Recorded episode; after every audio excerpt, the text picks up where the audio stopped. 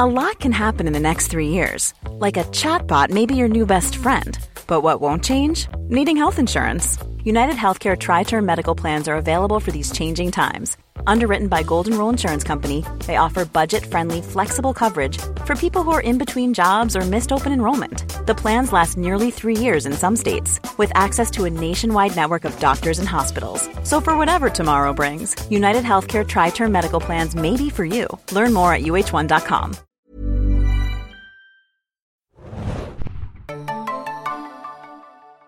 Hallo und herzlich willkommen, liebe Zuhörer und Zuhörerinnen, zu einer neuen Ausgabe des Junkies Podcasts. Diese Woche natürlich mal wieder mit Game of Thrones, die bereits achte Episode der sechsten Staffel. No One. Mein Name ist Felix, ich bin euer Moderator und euer Bär.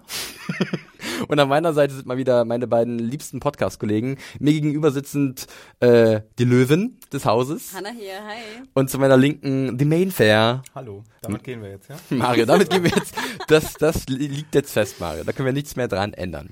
Ich freue mich. Du freust dich. Ja, herzlich willkommen zu einer weiteren Besprechung von Game of Thrones. Äh, wir werden gleich loslegen mit No One, haben aber wie immer einiges an Feedback äh, von euch bekommen und werden ein paar Sachen vorlesen. Ich würde sagen, Mario macht den Anfang. Äh, ich wollte gar nichts ganz vorlesen. Ich habe eine Erwähnung. mehrere ähm, Hinweise auf Twitter bekommen und auch eine E-Mail vom Stefan zum Beispiel, äh, die mich darauf hingewiesen haben, dass der Bud Spencer und Terence Hill Film, an den mich die Hound-Storyline erinnert hat, ja. wohl die linke und die rechte Hand des Teufels ist und nicht vier Fäuste für ein Halleluja, obwohl das ja auch so religiöse äh, Anspielungen hat. Aber ähm, nee, das ist ein Film, in dem ähm, die beiden ein, eine Gruppe Amish-Leute verteidigen, die in einem fruchtbaren Tal gerade ihre Häuslein bauen und äh, ja, und von bösen Schurken. Ja, und ich habe mir jetzt tatsächlich den Trailer nochmal angeguckt zu diesem Film und es ist allein schon ein Erlebnis, wie immer.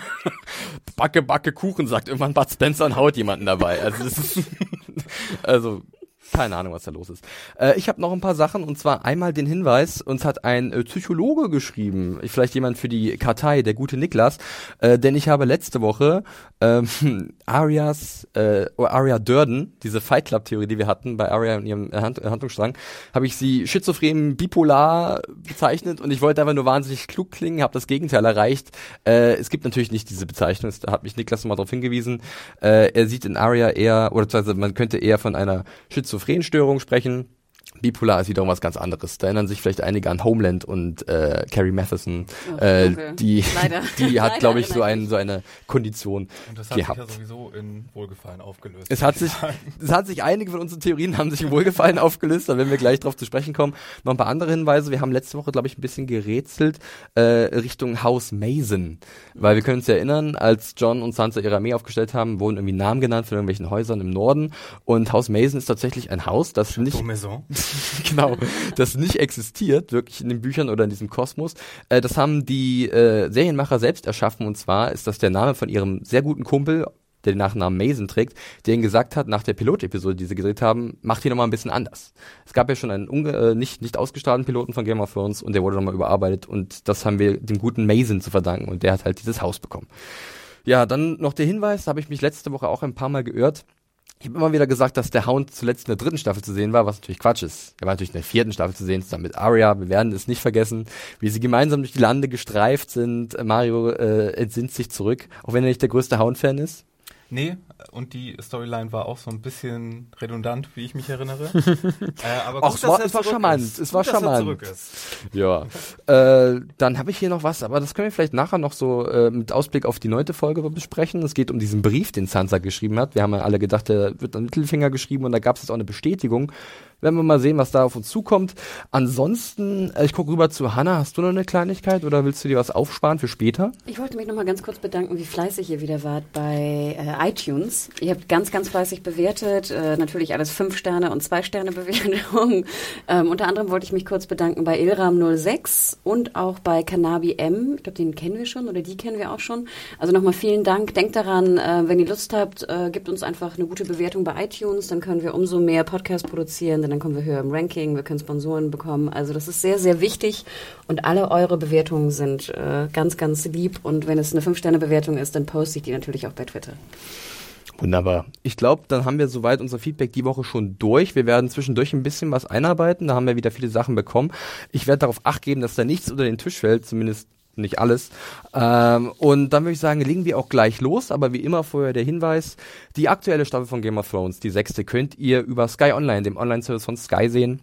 Für 9,99 Euro im Monat könnt ihr euch den äh, ins Haus holen und dann seht ihr da die aktuellen Folgen, aber auch die alten Folgen aus der ersten bis zur fünften Staffel. Cooler Service, äh, vielleicht ist das was für euch. Judy, dann sprechen wir über No One, die achte Episode der sechsten Staffel und legen wie immer los mit dem Intro. Ist euch denn was aufgefallen in dieser Woche? Äh, Wettervorhersage, Schneewahrscheinlichkeit 0%. Sehr gut, du hast auf die Namen geachtet, Mario. Ausnahmsweise. Sehr schön, sehr schön. Äh, richtig, äh, Kit Harington ist nicht äh, zu lesen, genauso wie Sophie Turner. Ansonsten sehen wir ein paar bekannte Orte, äh, aber das war es eigentlich schon äh, auch. Das Drehbuch wird, wurde geschrieben von Benioff Weiss und Regie führt erneut Mark Mylott. Der hatte schon letzte Woche Regie geführt bei The Broken Man. Ähm, schauen wir mal, wie es diese Woche gelungen ist. Wir starten los mit dem Hartungsstang in Bravos kleine Überraschung. Das ist eigentlich der, der am Anfang da ist und am Ende dann den Abschlussbild der Episode. Wir frühstücken den jetzt aber mal komplett ab. Gut. Gute Äh, Reaktion. Das habt ihr jetzt nicht sehen können, liebe Zuhörer. Mir Die ist halbe das Aufnahmegerät äh, abgestürzt, aber ich habe es aufgefangen und wenn ich das richtig sehe, laufen wir noch. Also können wir ganz entspannt weitermachen mit äh, Bravos. Äh, wir legen los mit einem Shot auf Lady Crane. Sie hat mal wieder eine Performance am Start, ja, sie ist auf der Bühne und die Masse, sie schaut begeistert zu, ist wie im Bann. Und ich muss auch wieder zugeben, ich persönlich bin auch komplett gefesselt von Essie Davis und der Performance. Wie ging's euch in diesem Moment? Ja, erstmal hooray, dass wir zurück zur Schauspieltruppe kommen. Ich glaube, wir hatten letzte Woche mal kurz gefragt, ob wir nochmal hinkommen. Du meintest ja auch, ich glaube, ne, sie wurde für drei Episoden gecastet, so ein bisschen natürlich das Serienjunkies Spoil-Wissen. Ähm, ich war sehr happy, wieder da zu sein. Und ich glaube, auch in dem Moment dachte ich schon, okay, es kommt wirklich dazu, was wir vermutet haben, dass wohl Arya und äh, Lady Crane aufeinandertreffen. Und so ist es ja auch passiert. Ja, nach der Lennerschen Propagandamaschine, die hier wieder am Rollen ist. Äh, ich bin so ein bisschen, also ich hatte das mit den drei Folgen nicht mehr auf dem Zettel und dachte so ein bisschen oder hatte so ein bisschen gehofft, dass wir vielleicht wirklich dazu kommen, dass Arya jetzt mit den Schauspielern rumzieht und den nächsten Job macht nach tausend Sachen. Pentos wurde angeboten dann weit- äh, ein bisschen später in der Episode, ja, ob es Ja. da angeht. Ja, ähm, habt ihr ein bisschen aufgepasst, dass äh, sich der Text von Lady Crane etwas verändert hat? Also sie hat ja da tatsächlich in der Rolle von Cersei von Rache gesprochen. Und ihr könnt euch vielleicht erinnern, Arya hat ja gesagt, wenn sie es wäre, dann würde sie das alles ein bisschen verändern und nicht einfach nur trauern, sondern es würde den Leuten was Schlimmes antun, die ihr was Schlimmes angetan haben. Also hat Lady Crane diesen Tipp anscheinend beherzigt. Äh, Richard E. Grant, der Theaterleiter, sagt, okay, wahrscheinlich konnte nichts dagegen machen. Äh, war auf jeden Fall wieder eine sehr coole Performance von ihr. Und wie ihr es dann schon gesagt habt, wir sehen dann, dass Arya sich tatsächlich zu Lady Crane bzw. zu den Darstellern geflüchtet hat und äh, auch Flux dann von Lady Crane aufgepäppelt wird, weil die kann ganz gut Wunden versorgen. Ja, also da weiß ich nicht. Wenn die nicht Jetzt irgendwelche kommt's. Heilungszauber parat hatte, dann nehme ich das nicht ab. Weil so viel wie sie da in die Magengrube bekommen hat mit dem Dolch. Ich, Hanna, wie fandst du es, dass das so zusammengepasst hat, dass Arya jetzt perfekt zu ihr kommt und dann auch wunderbar versorgt wird und eigentlich gerade ja richtig viel Glück hatte. Wir können es ja eigentlich an, äh, gar nicht anders nennen. Ja, vor allem Arya ist ja auch nicht irgendwie, sie wirkt ja auch nicht schwer verwundet, sondern sie ist ja noch super gesprächig. und sie springt von einem Balkon. Einen Ja, Tag Moment, später, Moment, so später, später. Aber auch sozusagen während der, der Verarztung denkst du ja, dass es Arya auch gar nicht so schlecht geht. Und ähm, also das war schon ein bisschen lächerlich, ganz ehrlich. Also auch, ich meine, auch wenn Lady Crane jetzt irgendwie scheinbar irgendwelche aggressiven Freunde hatte, die sie gestochen hat und dann verarztet hat, scheint sie jetzt irgendwie die, die Wunderstechheilerin zu Und, sein. und Keine wie Ahnung. schlecht muss denn die Wave sein, bitte? Wenn sie, weißt du, die Master-Assassine der, aus Ja. der Stadt, die zweite ähm, Hand da aus dem House of Black and White, und die kriegt das nicht hin, ein Mädchen umzubringen. Ja, vor allem, ich, ich finde, das ist wieder so das typische Problem von Game of Thrones, dass einfach die Steche, die Stiche der Wave, so wie du auch schon sagtest, einfach viel zu viele waren. Ich glaube, es waren ja mindestens drei. Und sie dreht ja nochmal sozusagen das Messer, was ja, glaube ich, auch viel, viel mehr Schaden äh, im, in, der, in, dem, in dem Stich, äh, in der Wunde äh, ausübt. Dass es halt so extrem hochgepusht wurde in der letzten Episode, dass halt der Cliffhanger nochmal irgendwie krasser ist. Aber Ja. jetzt das halt alles nicht mehr zusammenpasst. Jetzt Ja. kommt der Cliffhanger wieder zurück und äh, beißt sie sozusagen in den Arsch. Aber wir müssen auch sagen, ihr Training ihre Trainingsmethoden waren schon nicht besonders geil. Ich meine, sie hat nur mit dem Stock auf sie eingeschlagen und gesagt, ja, lernst du denn nix? ja, aber, jetzt, aber, aber jetzt zum Beispiel, wär, es wäre ja viel besser gewesen, hätte die Wave, ganz normal, so wie es passiert ist in der letzten Folge, vielleicht nur einmal zustechen können und dann hätte Arya schon fliehen können. Dann Es wäre hätte sie, glaubwürdiger jetzt gewesen, Genau. auf jeden Fall. Und das finde ich halt immer so schade, dass der Cliffhanger, dass, dass die Autoren oder der, der Regisseur, ich schätze mal mehr die Autoren, so kurzsichtig sind und einfach für diesen Effekt bei der einen Folge das aufs Spiel setzen. Das jetzt wirklich alle. Ich glaube, alle dachten, was soll das? Da waren mindestens drei Stichwunden im Bauch. Es hat super geblutet. Und dann kommt Lady Crane, die Schauspielerin, die auf einmal da irgendwie die Wunderheilerin ist und gibt bisschen Milk of the Poppy und nach zehn Stunden Schlaf scheinbar ist alles wieder gut. Ja, das ist wahrscheinlich irgendwie so eine Zauberpotion. Ich merke schon, hier ist etwas äh, Feuer im Raum in unserem neu eingerichteten Podcast-Studio. Äh, ja, nicht zu Unrecht. Ich habe im Endeffekt auch mir beim zweiten Mal sehen auch gedacht, ne, also da passt einiges nicht zusammen und ich war, sehr, ich bin sehr glimpflich mit der Episode umgegangen, so viel sei schon mal verraten. Das werde ich hier vielleicht etwas revidieren müssen. Ich muss jetzt mal ein bisschen Good Cop spielen. Das ist ja meine absolute Lieblingsbeschäftigung hier im Podcast. Äh, ich halte mich mal so ein bisschen Essie Davis fest, ne, unserer Lady Crane, ähm, denn sie zusammen mit Macy Williams, äh, das war schon ein Duo, das ich jetzt in dieser Staffel sehr gerne gesehen habe. Wir sehen ja dann, dass Lady Crane tatsächlich umgebracht wird, auch sehr brutal, zumindest so sieht's aus. Ähm, ich fand, es war einfach eine gute Abwechslung, dass sie da waren, denn wir hatten in Bravos ja immer sonst nur Jaqen, Wave und Arya. Und das hat sich schon irgendwann ein bisschen abgenutzt, die Dynamik. Wir haben uns erinnert an The Wave und Arya, ihre Trainingsmontagen. Das war ja irgendwann extrem austauschbar und langweilig. Deswegen habe ich in dem Moment schon emotional mitgetrauert um die Figur Lady Crane. Ich glaube, da ging es euch ähnlich. Ihr habt AC Davis sicherlich auch ganz gut gefunden. Aber diese Rahmenbedingungen, wie das alles zustande gekommen ist im Aria, das ist halt wirklich so ein Dorn im Auge, beziehungsweise ein Messer im Bauch. Ein Dorn im Auge. Das fand ich sehr schön. Ich glaube, unter deinen Kommentaren war schon so ein, so ein Satz wie, die wurden gedorn, gedornischt. Aria wurde gedornischt. Ja, ja, passt mal auf wegen Dorn. Ich habe da eine ganz heiße Theorie, die ich nachher noch mit euch teilen muss. Äh, wir haben die lange nicht mehr gesehen und ich habe ein komisches Gefühl. Sind Sie mit dem Banana Boat for Marine oder was? I've got, I've got a bad feeling about this, guys. Aber sag mal noch kurz, äh, was ich noch einwerfen wollte, ähm, ein, ein kleiner Einwurf zu dem, was du gerade gesagt hattest. Das fand ich nämlich auch sehr schön. Ich fand, jetzt wurde mir auch bewusst, ich glaube, das hattet ihr schon mal angedeutet, mir war das gar nicht so vor ähm, bewusst gewesen, dass Lady Crane ja wirklich Cat so ein bisschen ähnlich sah. Also ich weiß nicht, ob es die, die Haarfrisur auch war Ja. oder die Haare. Es war auch, fand ich sehr schön, Arya mal so ein bisschen umsorgt zu sehen. Ich meine, wir erinnern uns an Arya, die jetzt irgendwie seit Jahren, wie viel Zeit auch immer vergangen ist, ihre Mutter ist tot, wie gesagt, die ganze Familie ist verstreut oder tot. Sie war ja, wir erinnern uns an Harrenhal, ne? Sie hat ja auch schon Furchtbares erlebt, auch jetzt bei der Wave. Ich meine, da schlaft, schläft sie auf so, einem- so einem Steinding und wird irgendwie jeden Tag mit dem Stock geschlagen. Ähm, das war, fand ich sehr schön, auf einmal Arya so ein bisschen halt wie ein Kind, was sie ja ist, auch einfach umsorgt zu sehen von einer Art Mutterfigur. Und dann wird Güte mit dem Tod entlohnt in dieser Serie. Ich bin total schockiert. Überraschung, Überraschung, wir sind hier bei Game of Thrones. ja, es ist so. Mensch, hier fällt uns heute alles um die Ohren. Das ist alles etwas kompliziert, aber Die End ist nahe. die Ist nein. Das ist dieses neue verfluchte Podcast-Studio. Naja, äh, Also nur um mal das hier klarzustellen. Mit neuem Studio meint Felix, dass wir hier zwei Tücher an, ich- an die Wand gebammelt Anne haben. und ich, wir haben hier damit der Sound mühseligster Kleinstarbeit. Letzten Freitag äh, ein Vorhang eingerichtet, ein, Ja. die, Decken, die Decke verhallt. Ja. Es ist auch sehr gemütlich. Es fühlt sich so ein bisschen an Und wie es ist so einem sehr warm. Kriegscamp. Und es ist, ja. Aber gut, äh, machen wir weiter äh, mit äh, direkt, äh, ja, vielleicht der Behandlung. Wir haben ja da gerade schon drüber gesprochen von ähm, Lady Crane und Arya in dieser Szene. Die, glaube ich, auch hin und wieder mal Milk of the Poppy so zwinker, Mal, zwinker. mal kurz so. hinterstürzt, um mal leucht, leicht in den Abend reinzugleiten. Genau, zum Ja, Entspannen. Warum, warum denn Ich nicht? fand auch, erinnert ihr euch, bei Milk of the Poppy sah so ein bisschen aus wie so ein Pastis, fand ich. Mhm. Findet ihr Hm, nicht? Oder dass so die Farbe so verändert hat. Ich trinke den ja auch sehr gerne. Sah irgendwie sehr dickflüssig aus. Ich weiß nicht, nach was das schmeckt. Das ist ja dieses bekannte Beruhigungsmittel in Westeros, beziehungsweise in der Welt von Game of Thrones, äh, was man mal schnell verabreicht bekommt.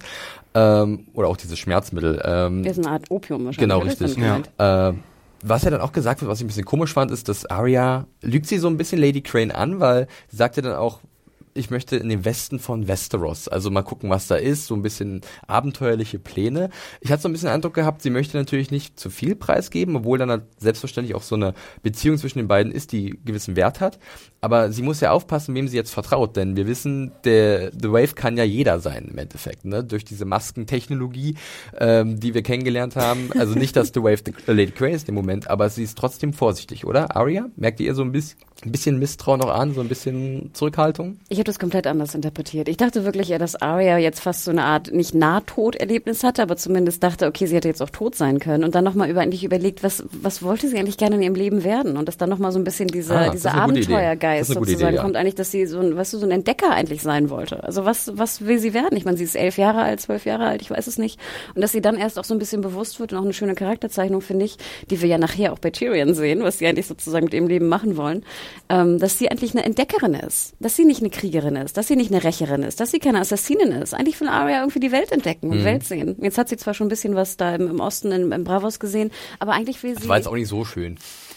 ich wollte gerade sagen, eigentlich will sie irgendwie, ich weiß nicht, rumfahren Ja. und Seefahrer sein. Ich habe keine Ahnung. Ich fand das einen sehr schönen Ganz Moment. neue Muscheln entdecken. Genau. Clams und Cuckles. Von- Auf der ganzen Welt. Ja, äh, es wird ja natürlich dann ein bisschen schon dramatisch. Also ich habe in dem Moment auch um Essie Davis ein bisschen getraut, muss ich sagen. Es sah auch sehr krass aus. Lag sie irgendwie auf, dem, auf ihrem Stuhl, wo sie vorher drauf stand, auf diesem Hocker und Ich dachte, das sah aus wie bei Hannibal. Weißt du, Ja, ja, so- nur noch so wie so ein, wie so, das war jetzt noch so eine, so ein, was war das bei Hannibal in Staffel 1? Ich glaube, so eine Geige? Nee, ein Cello? ja, Cello. ja, ja, ja. So fand Spoiler. ich daran Das ist my das. design. Ja. Ach nee, das war der andere. Das war der andere, genau. Und dann steht halt The Wave 1000, der Terminator, Ja. vor Arya da äh, in diesem Raum und sagt, so, äh, du musst jetzt dafür büßen, der Manyface Gott will ein Gesicht haben oder ein Name wurde ihm versprochen und äh, das müsst, muss jetzt erfüllt werden, dieser Deal. Und Arya nimmt, reißt aus und anscheinend ist das alles sehr schnell und gut verheilt und sie ist relativ fit, oder Mario? Und anscheinend muss, muss die Wife oder irgendjemand aus dem House of Black and White auch nicht gerade Assassin's Creed mäßig stealthy sein, weil ich meine, die boxt und haut und kämpft sich da durch die Stadt. Meine Güte. Aber kurz, wenn du schon ansprichst, die Verfolgungsjagd an sich, Hannah, fandest du das cool? Fandest du diese Perspektive in Bravos ganz cool, diese, diese belebte Stadt? Ähm, ja, also ich denke mal, das haben sie, ich hoffe, das haben sie wieder in Dubrovnik ge gedreht, weil du siehst doch diese schönen äh, Ich, wie Steinwände. immer, das könnte jetzt auch schon auf der Bingo-Karte stehen. Oder Girona halt, ne? weil Dubrovnik, die Kroaten sind ja ein bisschen rausgeflogen bei Game of Thrones dieses Jahr, was die weiß, und Drehorte das, angeht. Was ich aber sehr schön immer finde, ist es so ein Ding, wo ich immer drauf achte. Ich achte ja immer auf die Böden. Und es war einfach so ein wunderschöner Mittelalterboden, den ich auch in Dubrovnik gesehen hatte. Das waren so ganz kleine Pebbles. Und die siehst du. Also ich habe auf die Böden geachtet. Ich fand, die waren sehr schön. Ähm, ich fand, ich, ich fand es ein bisschen lächerlich. Sorry. Ich konnte nicht die Actionsequenzen, die wirklich gut gemacht waren, bewundern, weil einfach die Wave mit ihrem, mit ihrer Darstellung und diesem bösen Blick so nach unten und der Frisur und diesem Gestehe und was ich auch immer hasse, ist dann rennen sie am Anfang super schnell, ne? Und nachher sind sie dann gehen sie nur noch. Ach, es hat mir, es hat mir überhaupt Und nicht du gefallen. hattest ja auch erwähnt, Felix, dass es so ein bisschen so eine Godfather-Referenz vielleicht auch war mit den Orangen Orangen. Ich musste aber auch direkt daran denken. Ach, Und dann, ja, ja. Wenn der, als der, der Anschlag auf den Paten Äh, im ersten Teil stattfindet. Und äh, auch, auch wie, wie die Wave da landet und sich dann so umdreht, das ist ja wirklich Terminator gewesen. Also es ist ja nicht nur Spaß. Hier. Ja, Ähm, also es wirkt schon etwas überzeichnet. Ich Etwas habe auch bemüht. Etwas Sagen wir bemüht, etwas ja, also bemüht. ich, ich habe auch beim zweiten Mal gucken, habe ich auch so gemerkt, hm, Mensch, also und chronologisch ist das ja auch nach der Szene mit dem Mountain. Und das fand ich ja schon sehr Shark Jumpy. Also, Ach so, okay, da kommen wir ja gleich noch drauf zu sprechen, ja. Ähm, da gibt's ja noch einiges, was in der Episode äh, diskussionswürdig ist. Aber was ich mich auch gefragt habe, ist hier, ähm, Arya ist ja verletzt, die Wunde geht wieder auf, ne? Und dann ähm, muss sie sich ja irgendwie in Sicherheit bringen. Und dann wirkt es aber schon so, als würde sie eine Spur legen. Oder wie habt ihr das gesehen? Weil ich kann, ich würde nicht behaupten, dass Arya den Plan hatte, verfolgt zu werden von The Wave.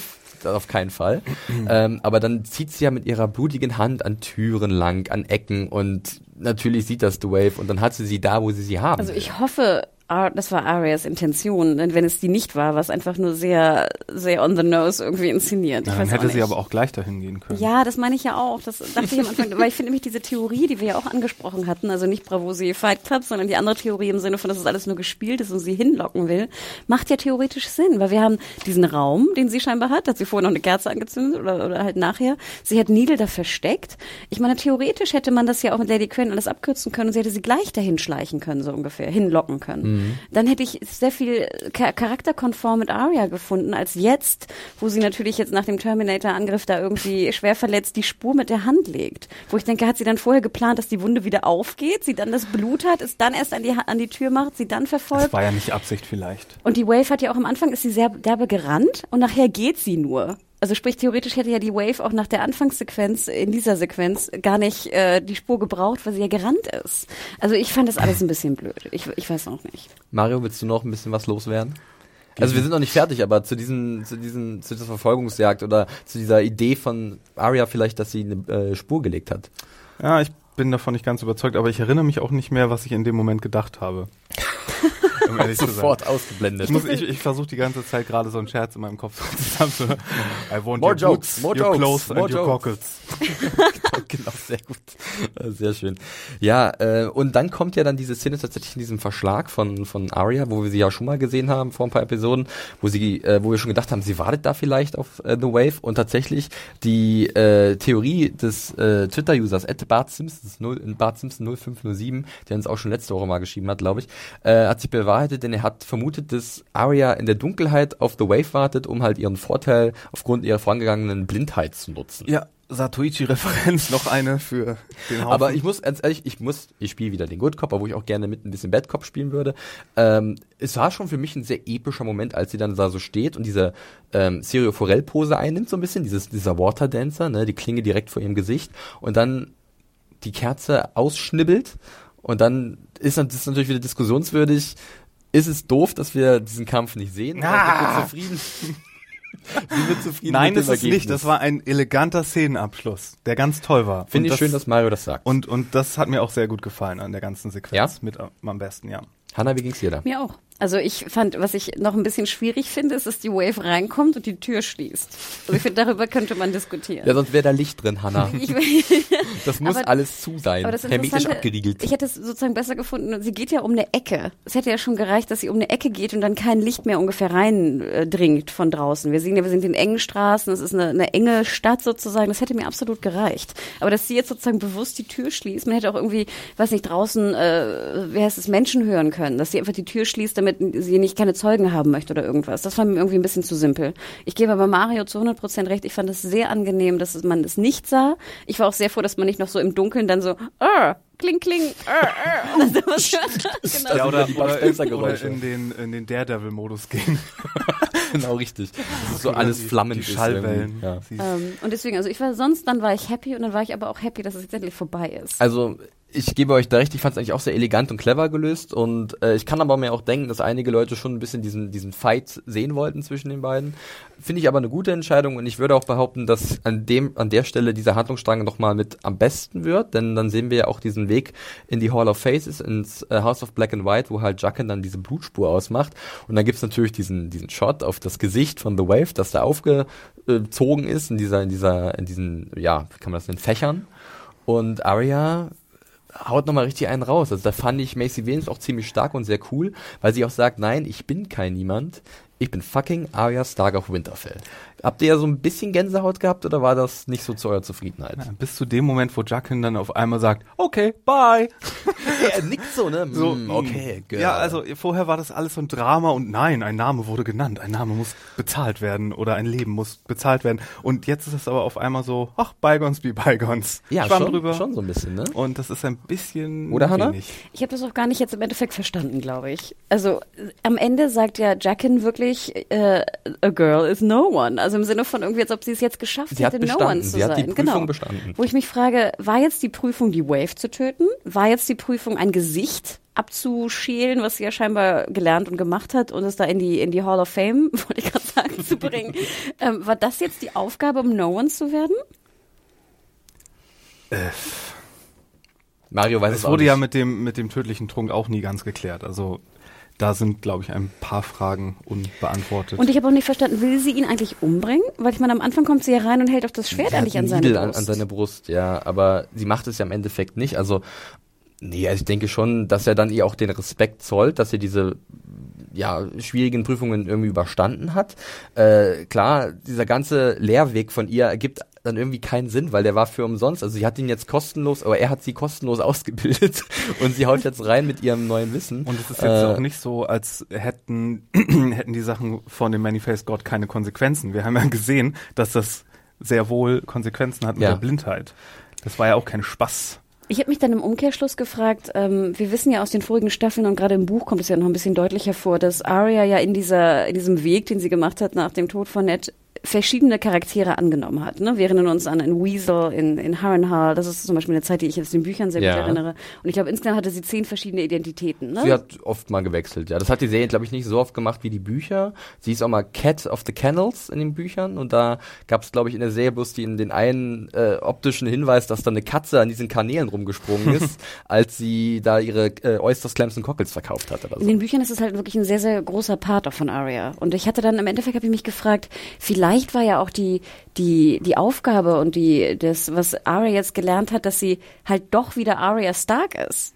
Also dass sozusagen nach der ganzen Zeit, die, wo sie niemanden spielte, also niemanden im Ja. Sinne von Beth und Cat und Sie Weasel musste und diesen Weg immer. gehen, um zu erkennen, wer sie wirklich ist. Genau. Und dass sie dann wieder sozusagen die Kraft hat, wieder jetzt richtig Arya Stark zu sein, der sie, die sie eigentlich ist. Das finde ich eigentlich auch ein sehr schöner Gedanke. Ich finde gerade, wir finden gute Möglichkeiten, diesen Handlungsstrang schöner zu reden, als er vielleicht für viele Leute war, aber das sind gute Ideen. Also das gefällt mir eigentlich äh, nicht schlecht. Äh, eine Frage habe ich noch und die kommt direkt von einem, äh, der uns geschrieben hat, und zwar der Jaron. Ich glaube, der hat uns noch nie geschrieben. Äh, danke dafür.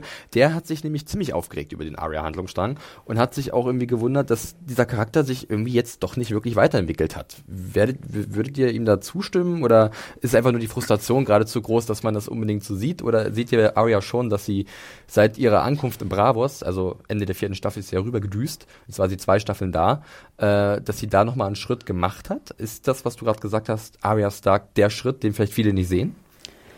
Wir dürfen ja auch nicht vergessen, wir denken an den Tod von hier Trent, hieß der Trent, da in dem Marin Bordell. Trant, ja.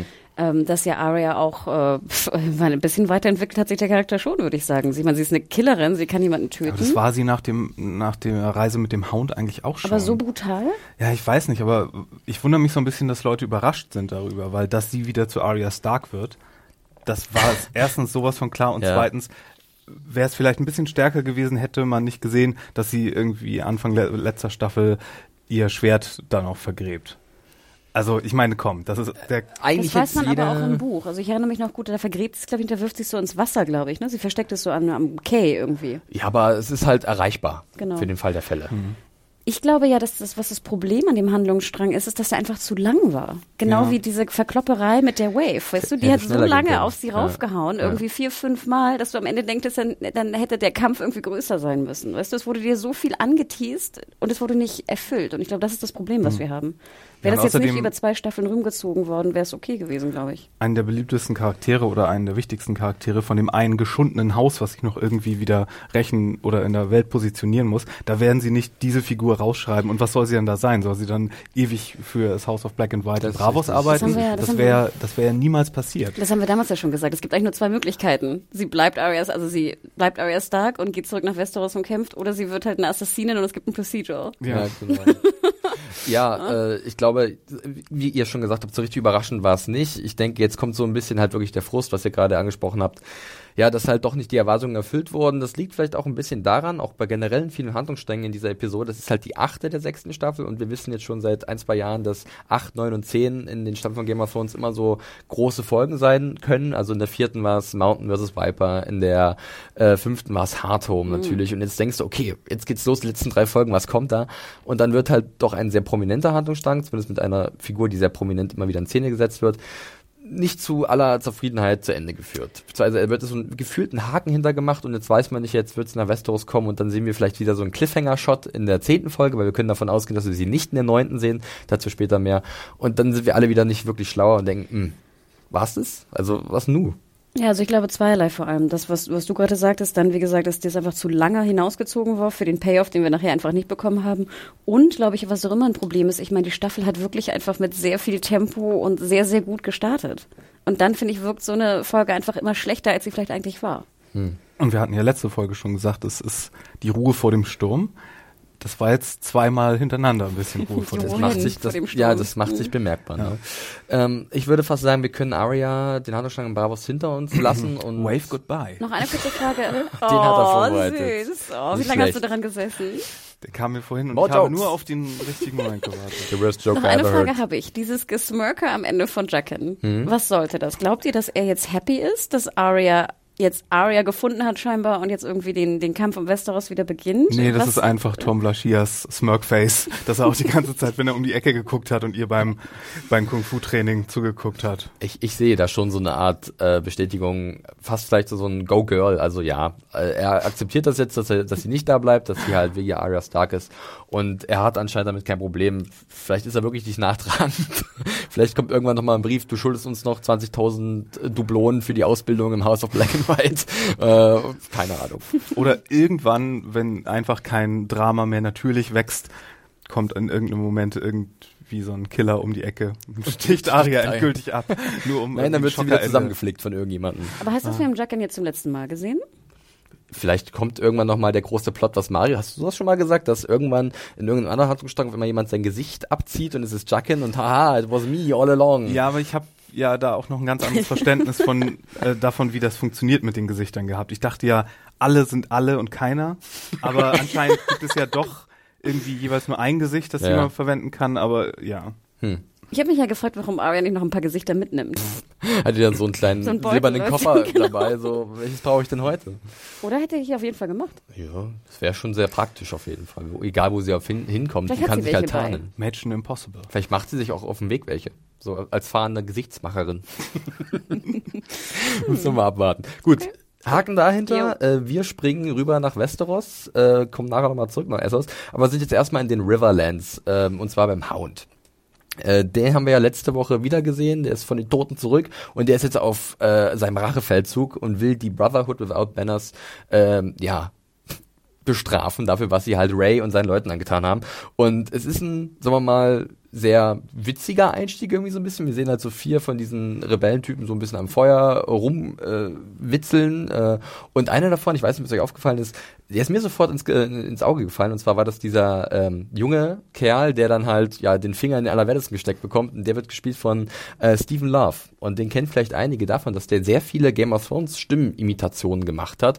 Äh, Werde ich mal welche verlinken. Der war auch schon bei Jimmy Kimmel zu Gast, wurde zumindest zugeschaltet. Und ähm, der ist eigentlich ganz witzig. Ich habe mich gefragt, woher ich den kannte, ja. Und Wie ist das ein Comedian oder was ist das? das ist so ein, ich glaube, der kommt aus Kanada, So ein YouTube- Ottawa oder so, ja, eher ein Celeb. YouTuber Ah, oder okay. so. Und anscheinend sind Benioff und Weiss sehr angetan von seinen Imitationen und die haben sie ihm diese kleine kurze Gastrolle gegeben, denn wir sehen im Hintergrund leicht verschwommen den Hound anstapfen Darf ich mal eine Sache sagen? Das und die ist, Axt äh, fliegt. Aber da- bitte. Das ist so ein persönliches Pet Peeve von mir wahrscheinlich. Aber ich, eins von diesen Klischees, was ich nicht leiden kann, ist, wenn hinter jemandem der Killer ankommt und die anderen gucken nur blöd, lassen den sekundenlang auf ihn zulaufen und sagen nicht mal irgendwie, hey, hinter dir. Na, der Glatzkopf sucht ja sein Schwert zumindest. aber ja, aber äh, keine- Warnung Ein oder so, Murks. ne?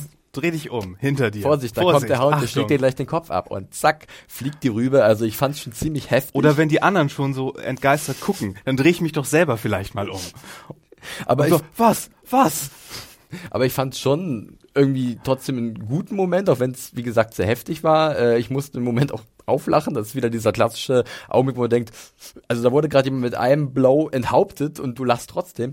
Äh, aber es war natürlich dafür da, den Hound nochmal zu zeigen, wie er leibt und lebt. Er macht dann einen kurzen Prozess mit den Kollegen. Einer wird sehr schmerzhaft in den Tod geschickt, You shit are dying, you know. versucht sich nur irgendwie mit seinen Worten zu wehren, aber das klappt Da, auch nicht so da ganz. ich lachen. Das war auch sehr witzig, stimmt. Äh, Hanna, wie hat es dir gefallen? Wir kennen ja den Hound so, oder? Ich fand es, komischerweise hat mir die Szene gut gefallen, weil ich zum einen diesen Laubwald mag. Es ist ein klassischer mitteldeutscher Mischwald, würde ich behaupten.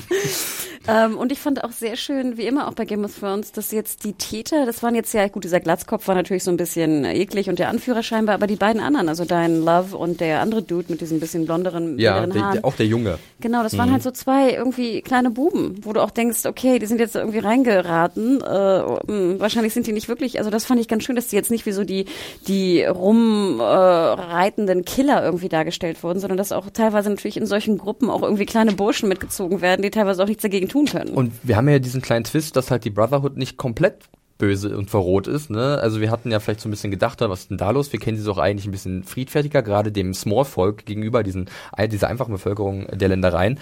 Äh, nee, es gibt da natürlich auch schwarze Schafe in dieser äh, Gruppe und die werden jetzt hier mit Stumpf und Stiel ausgerottet, um mal die Simpsons zu zitieren. Genau, und das haben wir uns ja auch gedacht, dass es einfach sonst wenig Sinn macht, warum sie jetzt ne, diese, diese äh, Sept-Bau-Leute um Ray da umgebracht haben. Aber hier fand ich auch ganz schön, ich meine, das sind irgendwie junge Burschen, die sich auch Gedanken machen, wie sie besser küssen können. Ich meine, let's face wasted. Das sind keine ne, Killer, die irgendwie rumreisen und gerne Leute umbringen. Genau. Ähm, das fand ich ganz interessant und ich fand auch einfach, ganz ehrlich, ich habe es ein bisschen abgefeiert. Also ich fand es geil, wie der Hound wieder sozusagen Da sind die Hound-Fans wieder am, Komplett. am, am, am, ich fand am auch geil, dass er, dass er noch seine alte Klamotte anhat, dass er mit der Axt, die da wirklich ratzi-fatzi äh, fertig macht. Ich fand auch bitter, dass er den einen Typen noch so die ganzen Gedärme rauszieht, wenn ich das richtig gesehen habe. Er hat halt einen sehr schmerzhaften Tiefschlag gelandet und was auch immer an welcher Stelle da rausgeplotscht ist, ich weiß es nicht. Es war es war sehr grafisch. Ja. ja und dann kommt ja diese, ich, ich fand es auch so ein bisschen zufällig. Also generell in der Episode gibt es so ein paar Sachen, die sehr zufällig passieren, oder sagen wir mal so zweckdienlich. Und dann sehen wir den Hound da wieder rumlaufen und guckt so nach links, hey, da werden gerade welche aufgehangen und da sind plötzlich da Sir Beric Dondarrion, der Anführer der Bannerhood, äh, der Brotherhood, und sein zweiter Mann äh, Thoros of Mir, der Red Priest. Mit den Pfeil- und Bogenfuziner sehen wir auch. Hat Nee, er eigentlich- nee, der war es tatsächlich nicht. Äh? Angry ist das Ja. ja gewesen, der ziemlich cool war in Ja. der dritten Staffel. Das war ein anderer? War ein anderer tatsächlich. Oh, ja. okay. Ja. Ein bisschen schade, vielleicht haben sie ihn nicht bekommen für diesen kleinen Auftritt, weil der war eigentlich ziemlich cool gewesen. Mhm. Das war der mit dem, wenn ich diesen Pfeil hochschieße und du dich nicht bewegst, dann würde er dich in zwei Minuten treffen oder so. Das war eigentlich ziemlich lässig.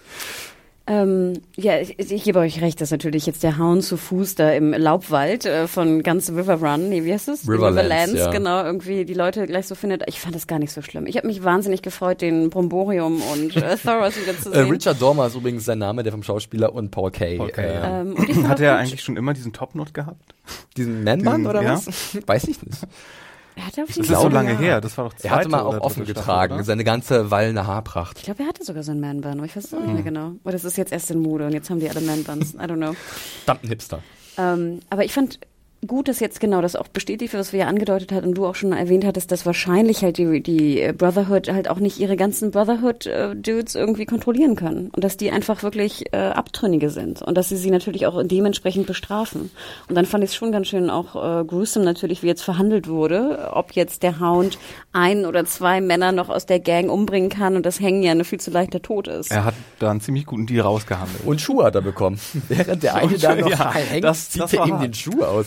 Also das war der Hound wirklich, wie wir ihn kennen. Wo er dann noch Ja, aber das, zappelt. vor aber das fand ich auch eine sehr gute, gut, Callback kann man es nicht nennen, aber ich meine, das kennen wir ja auch aus dem Krieg. Es sind ja auch wahre Geschichten, dass natürlich gute Schuh, gutes Schuhwerk immer Ja. wichtig ist. Und das ist ja auch, es war schon im, in jedem Weltkrieg irgendwie so, dass, dass dann auch die Schuhe natürlich mitgenommen wurden, wenn sie gut waren. Und ich fand, das war auch ganz schön, weil wir erinnern uns an Buch 3 als Buchleser, wo dieser ganze Kriegszustand von Westeros sehr explizit beschrieben wurde.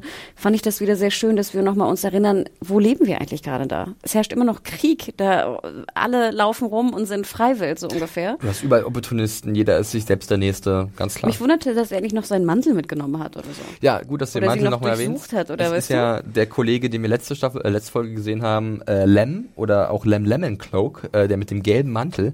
Hannah hat es, glaube ich, letzte Woche erwähnt, den kennt man auch aus den Büchern, da spielt er eine kleine Nebenrolle äh, und ist sogar noch ein bisschen länger mit dabei, ist aber auch nicht so ein netter Zeitgenosse. Er gehört auch eher zu den schwarzen Schafen, wenn dieser Brotherhood.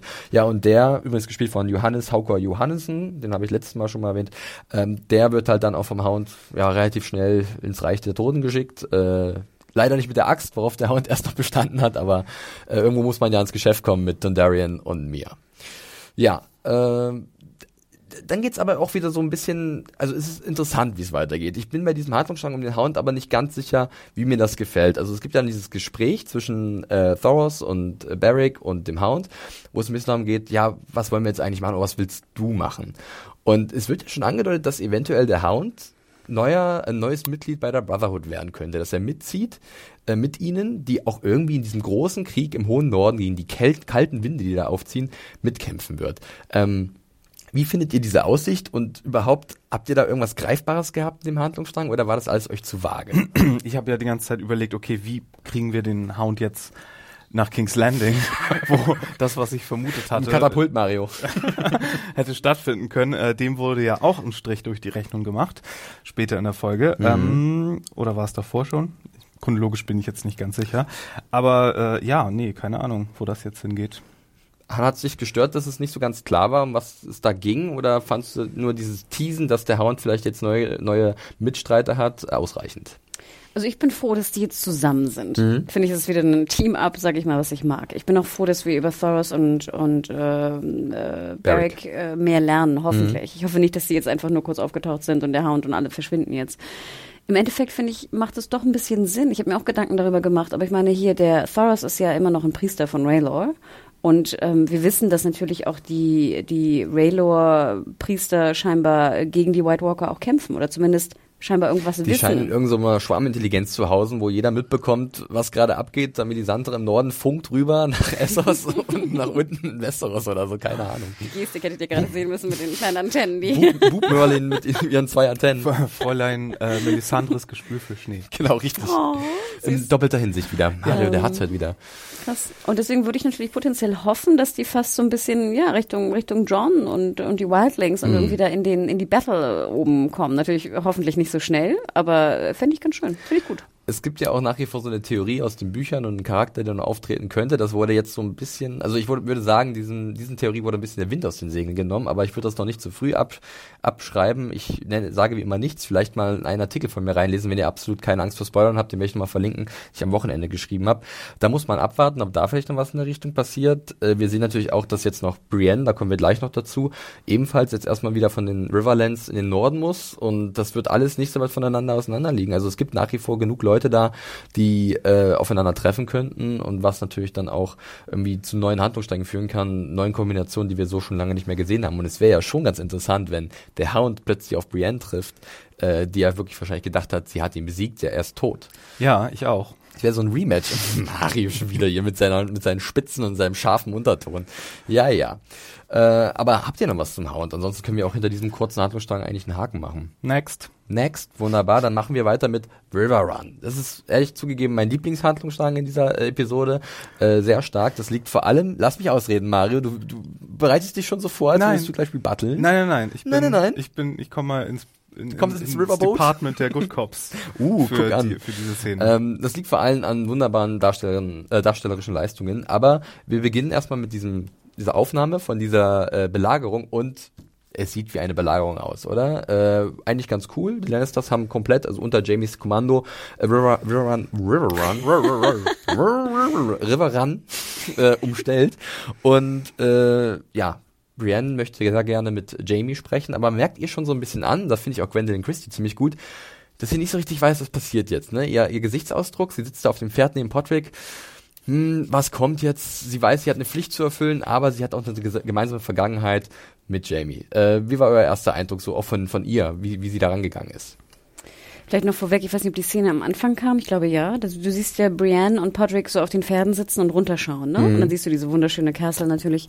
Und ich weiß nicht, ob es dadurch zusammenhängt, dass der Shot so wie so ein, er bewegte sich ja, ne? Es war kein feststehender Shot, sondern er ging runter. Ich fand die, die Visual Effects, ich habe es jetzt gelernt hoffentlich, Ja. Fand ich sah ein bisschen komisch Ein bisschen schwammig aus. war das, ne? Ja, und das sahst du vor allem, ich weiß nicht, ob es an den blonden Haaren von Brienne hing, aber es sah sehr so ausgeschnitten Greenscreen-mäßig aus. Mm. Und ich, wie gesagt, vielleicht sah es auch bei mir, ich habe es auf, auf Sky Online äh, gesehen. Nee, und mir halt, ist da auch äh, ein bisschen was aufgefallen. Aber Mario, du hast so ein bisschen... Ja, was mir immer auffällt, das ist auch bei den, bei den Schlossansichten ganz oft so, dass die so einen etwas äh, verschwommenen Effekt noch davor tun, da, dass das nicht alles so crisp Mhm. ist. Aber das ist eigentlich, glaube ich, auch realistischer. Also wir sind daran gewöhnt, im Kino das alles so, so sehr scharf zu sehen. Mhm. Aber wenn man so in der Distanz so ein Schloss sehen würde, dann ist das meiste Zeit Nee, auch, glaube ich, wirklich ein bisschen eher sch- Ich finde es auch ganz schön, gerade jetzt bei Riverrun, oh, dieser Name, macht es ja, finde ich, auch Sinn, weil es so ein bisschen neblig ist alles. Ne? Du Ja. bist ja am Wasser und alles ist so ein bisschen Bei King's Landing haben wir das am Wasser auch öfter mal. dünstig, genau. Aber hier war das halt sehr, sehr deutlich, dass wirklich Podrick und Brienne sahen so ausgeschnitten aus. Weißt du, es Ja. flimmerte so um deren, deren Ja. Köpfe so rum. Weißt du, wie wenn du irgendwie, ich weiß nicht, Tagesschau guckst früher. Weißt du, so einfach, es sah irgendwie ein bisschen komisch aus. Aber ich will darauf gar nicht rumhacken, weil ich fand auch natürlich diese, die roten Zelte von Jamie und der ganze Matsch drumherum, es sah super aus. Ja. Und äh, bevor wir aber zu Jamie und Brienne kommen, oder wie, wie wir sie liebevoll nennen, Bramy, äh, zumindest Hannah tut es und ich auch, ich weiß nicht, ob Mario, Nein, wir nennen es nicht Bramy, wir nennen es Bramy. Bramy. Ganz, ganz sanft. Äh, sehen wir aber noch eine weitere Zusammenführung zweier alter Bekannter, und zwar Podrick und Bronn. Und äh, ich habe auch so ein bisschen mir gedacht, das ist so eine Szene, die kannst du eigentlich rauscutten. Ja, wir sind hier bei 8, 15 Minuten Laufzeit. Äh, Ich hatte auch gar nicht mehr auf dem Zettel, dass die sich kannten. Natürlich, die waren halt in der vierten Staffel waren sie auch gemeinsam unterwegs mit mit äh, da war ja Podrick der Bedienstete von Tyrion und äh, Bronn war ja sozusagen das, das der Söldner von Tyrion. Die haben schon immer gemeinsam so ein bisschen rum äh, was Sachen erledigt, keine Ahnung, so in der Richtung. Und äh, das ist einfach nur so ein bisschen Fanservice, oder? Es ist charmant, Bronn ist sehr offenherzig, ähm, es gibt auch, glaube ich, keine Zweifel an der Attraktivität von Brienne. Da sind wir uns alle drei einig, oder? Hat euch die Szene ganz gut gefallen und hättet ihr gesagt, ach, hätte es jetzt nicht gebraucht. Ich finde es immer ganz süß. Also ich fand, dass er auch, ich finde ganz süß, dass Brienne auf einmal irgendwie so begehrenswert wird. Ich meine, wir, wir kennen Tormund. Tormund im Norden. Jetzt, das sagt Bronn scheinbar, dass da irgendwie es knistert angeblich Altfuck, zwischen, ja. zwischen Brienne und genau und Jamie. Er spricht ja auch so ein bisschen fast aus, was wir denken so in dem Moment. Ne? Also läuft da jetzt was, läuft da nichts. Ich fand sozusagen die, die Chemie zwischen Braun und Podrick fand ich auch ganz süß, dass jetzt nochmal der Callback kommt um seinen Magic Cock äh, da aus dem Bordell. eine Theorie. glaube, ah, okay, Meinst du, Mario, Podrick leg wird äh, entmannt? Nein, das glaube glaub ich Genau. nicht. Ähm, äh, nee, vielleicht ist es aber so, dass das von dem äh, magischen Mojo von Podrick jetzt durch die lange Zeit irgendwie was auf Brienne übergegangen ist und deswegen ist sie für alle jetzt äh, auf einmal so attraktiv. Finde ich fantastisch. Das ist wie bei Austin Powers. Ja. Äh, Wirklich. Aber gut, Podrick wird ja trainiert von äh, Brienne. Äh, gut, die fiesen Tricks hat er noch nicht drauf. Das wird ihm dann äh, vor Augen geführt. Aber vielleicht wirkt es hier irgendwie gegenseitig aus, ne, dass Podrick seine magischen Fähigkeiten überträgt auf Das Brienne. ist seine Art, was zurückzugeben. Mojo. ja. Äh, ist eine nette Szene auf jeden Fall, ganz charmant, aber gehen wir an die Fleischtöpfe. Es kommt zum ersten Gespräch zwischen Brienne und Jamie und ähm, das ist eigentlich schon ziemlich stark, wie ich finde. Also es geht da wirklich darum, dass auch Jamie sich so wundert, hm, ich hätte dir nicht zugetraut, dass du Sansa halt wirklich findest und sie beschützen kannst, aber das hast du geschafft. Mein Respekt dafür. Und Brienne sagt ja dann auch, sie möchte gerne eine friedliche Lösung schaffen, denn der Blackfish wird benötigt im Norden, bei seiner Großnichte Sansa. Äh, kommen wir irgendwie ins Geschäft. Ja, und die Tully-Armee wird benötigt. Mhm. Ne, ich finde, Brienne ist da schon ziemlich äh, fortdenkend, sage ich mal, oder zukunftsdenkend, weil sie ja schon denkt, okay, super, ne, wir lösen das irgendwie hier friedlich auf. Niemand kommt, äh, niemand stirbt, also haben wir noch genug Soldaten, gerade von den Tullys, mit dem Blackfish als super äh, Anführer. Wir erinnern uns, ich meine, John und Sansa sind jetzt auch nicht die besten Anführer, plus Davos als irgendwie Segelheld da irgendwie noch mit dabei. Und schwupp haben wir irgendwie im Norden eine Armee, die relativ groß ist. Wer weiß, wie viele Tullys es gibt. Es, wär, es wären zumindest mehr gewesen, als sie jetzt haben. Ne? Also das wäre schon eine ordentliche Ergänzung Es war gewesen. eine sehr große äh, Win-Win-Situation gewesen sozusagen für sie. Und ich finde es auch richtig, dass sie es versucht zumindest. Und dass sie die Chance kriegt von Jamie natürlich, ne? der ja auch darauf erpicht ist, hier nicht zwei Jahre vor Riverrun zu, zu campen, äh, wenn es halt eine andere Möglichkeit gibt. Äh, Mario, hast du auch so gewisse Nuancen dieser besonderen Beziehung zwischen den beiden gespürt? Weil wir können uns erinnern, dritte Staffel, vierte Staffel, ähm, da war das ja wirklich auch ein ganz starkes Duo, Gwendolyn Christie und Nikolai Casterwalder. Und ich finde auch, das kommt sofort wieder. Ich hatte sehr viele emotionale Callbacks. Wie ging's dir da? Mir ist das Herz aufgegangen, als sie das äh, Schwert der Freundschaft geschenkt bekommen hat. Besonders, ich habe mir aufgeschrieben, Und- er sagt, it will always be yours. Und da habe ich so ein bisschen nicht an das Schwert gedacht, sondern an sein Herz. ja, natürlich. Oder? Kann man das so ein Ja. bisschen über Ich habe hier, lesen? guck mal, wie ich mir das hier notiert habe. Schwert und Herz dahinter. Das Schwert muss ins Herz. Oh nein, Foreshadowing. Ja, Das aber es war eine aus. schöne Szene, oder? ja, sie sagt ja auch nochmal, was passiert, wenn der Blackfish sich weigert und gegen ihn kämpft. Da müsste sie ja mit dem Blackfish zusammen gegen ihn kämpfen. Und das war echt so. Oh. Ich, ich habe die ganze Zeit und bis jetzt, wo wir jetzt drauf kommen, überlegt, an welchen Film mich das erinnert. Es gibt nämlich irgendeinen, wahrscheinlich mehrere, aber hat mich erinnert an irgendwas, wo es dann auch so heißt, ich glaube, wenn wir uns das nächste Mal sehen, werden wir uns als Feinde gegenüberstehen. Das und ich meine nicht Kapp und Kappa von Disney, oder? Ey, Kappa und Kappa war super. Ich liebte auch Kapp und Kappa. Viele kennen den nicht in Deutschland. Ich, ich kenne ihn. Fand, fand ich war, sehr- war, war sehr niedlich. Ähm, ja, also wir waren sehr zufrieden, wie ich das so mitbekomme, mit diesem ersten Aufeinandertreffen der beiden. Und dann äh, gehen, trennen sich aber die Wege Vielleicht kann ich noch kurz eine Anekdote erzählen. Bitte. Eine Anekdote, die aber passend ist zum Thema. Ich durfte ja mal äh, Interviews führen, auch mit ähm, beiden sogar in, äh, in Belfast, war das damals noch, das war 2000 2012, glaube ich, kurz nach der ersten Staffel. Und das Interessante war ja, wir hatten dann relativ viele Interviews, wir waren irgendwie eine relativ große Pressemeute dort und abends sind wir noch was essen gegangen und dann sehen wir Costa Waldau und Gwendolyn Christie sozusagen mit Hoodie und völlig entspannt durch Belfast laufen und noch was trinken gehen. Oh. Und die beiden haben sich auch super verstanden. Und es ist auch ganz interessant, weil sie ist wirklich fast einen halben Kopf größer als er. Aber die wirkten auch so völlig happy zusammen. Also jetzt nichts Sexuelles oder so, einfach nur, als wären die gute Befreunde. Ich Das weiß nicht, ob das immer noch so mal ist. ja. Aber es war wirklich total sweet. Aber nur Friendshippen. Ja, Friendshippen. Nee, ist doch wunderbar, wenn sich zwei Darsteller so gut verstehen und man merkt es ja, wenn sie zusammen interagieren in ihren Rollen, ähm, dass sie natürlich genau wissen, wissen, was für eine Bedeutung die Beziehung der Charaktere untereinander hat und dass sie sich dann auch so gut die Bälle zuspielen. Das geht viel nur über den Augenkontakt, viel über äh, leichte Entgleisungen in ihren Gesichtern und nicht so viel, dass es halt ausformuliert werden muss, auch wenn natürlich so Szenen dabei sind, die sehr dramatisch und, und äh, wo man schon so merkt, okay, eindeutig, äh, da ist was Besonderes am Laufen. Ist euch aufgefallen, wie, wie Brienne noch die äh, Unterlippe gezittert hat, ja. ehe sie sich dann umgedreht hat ja. und aus dem Zelt ist? Sir Jamie. Lady Brienne, ja, das war schon sehr schön. Aber machen wir beide wohl nicht zu viel äh, äh, rosa Herzen vor unseren Augen erscheinen lassen. Äh, Brienne wird dann tatsächlich entsandt äh, in die Festung hinein zum Blackfish und der hat aber eigentlich auch eine gute Argumentation. Er sagt, warum soll ich dir trauen? Ich kenne dich nicht, ich kenne die Handschrift meiner Großnichte nicht. Äh, was soll dieser Brief hier? Äh, ich habe hier meine eigene, Heimat, meine eigene Heimat zu verteidigen. Warum soll ich denn jetzt mit dir mitreisen? Und Brienne sagt ja wiederum, dein Ehrgefühl und dein, dein, deine Familienbunde, die, die verpflichten dich doch dazu. Ich fand es eigentlich ganz interessant, dass hier zwei Charaktere aufeinander getroffen sind, die schon Ehre sehr groß schreiben und die, glaube ich, auch nachvollziehen können, beide Seiten, warum zum Beispiel der Blackfish jetzt doch bleibt und nicht mitgeht. Oder wie ging es euch da? Also war das für euch nachvollziehbar, dass der Blackfish dann sagt, ja, das ist zwar meine Großnichte, aber das ist meine Heimat, ich muss hier bleiben und das verteidigen? Ich habe vor allen Dingen an das äh, Schwert gleich denken müssen. Aufkeeper weil das ergibt schon Sinn, wenn da jemand reinkommt mit einem Lannister-Schwert. Ja, stimmt. Und äh, das sieht natürlich nicht so gut aus, wenn man dann was will. Ich habe mich auch schon länger gefragt, warum eigentlich Brienne nicht den Pummel irgendwie ändert. Hm. Vom Schwert. Ich glaube, das macht man nicht. Ich glaube, ein doch, weil geschenktes. Hier, nein, äh, weil John hat ah, das nee, ja stimmt, geändert, ja, deswegen. Richtig. Und sie kommt ja hier von der Insel mit den Smaragden, ne? Mhm. Wer ist sie? Diamond Island nicht, ja, aber. Tarf. Ne? Mhm. Da hätte sie nicht, nicht einen Diamant oben draufsetzen können, aber einfach halt was anderes als den Löwen, den, den meistgehassten Lannister-Löwen. Selbst das ein Bär wäre wahrscheinlich Das Ding besser. ist natürlich gewesen, ich kann mich erinnern, ich glaube, Jamie hat in der vierten Staffel gesagt, mit dem Schwert werden sich dir auch Türen öffnen, weil da waren die Lannisters gerade noch in einem Kriegsgebiet okay. die vorherrschende Macht. Und wenn du halt dann erkennbar auf der Seite der Lannisters, Lannister bist, dann ist das vielleicht ein Vorteil gewesen. Jetzt natürlich. Du solltest was zum Wechseln haben. so, so Aufsätze wie so Bits genau. aus dem Baumarkt, so, so ein Kasten. Das wäre ganz praktisch. Was brauche ich heute? Oh, die Forelle von den Tallis. Zack, drauf geploppt und schon ist sie gut dabei.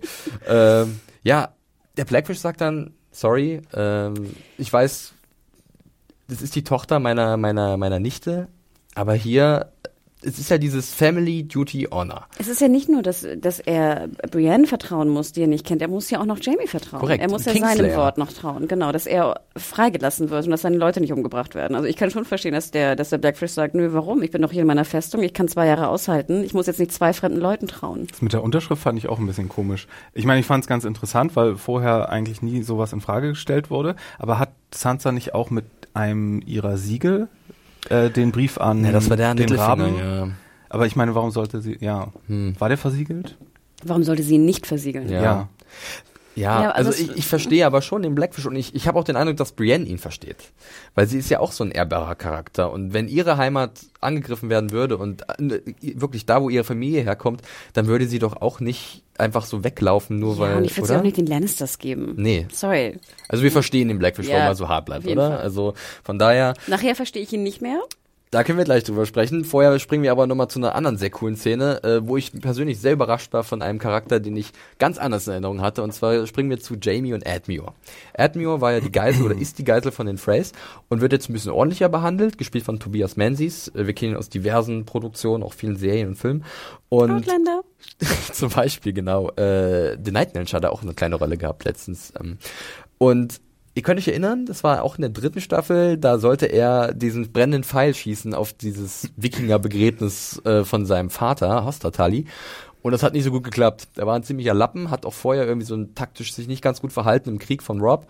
Aber hier, finde ich, hat er richtig gut gespielt und da hat auch richtig gut gegengehalten gegen Jamie, oder? Das war sein Oscar-Moment oder sein Emmy-Moment. Ja. So ein bisschen, genau. Wer war das nochmal, der den Pfeil abgeschossen hatte? War das der Blackfish? Der Blackfish ja. hat gesagt, Junge, also er hat sich gesagt, der Auge, die, die Augen haben es gesagt, gib den Scheißbogen her, hier kann er nicht wahr sein, zack. Und schon hat das Ding lichterloh gebrannt.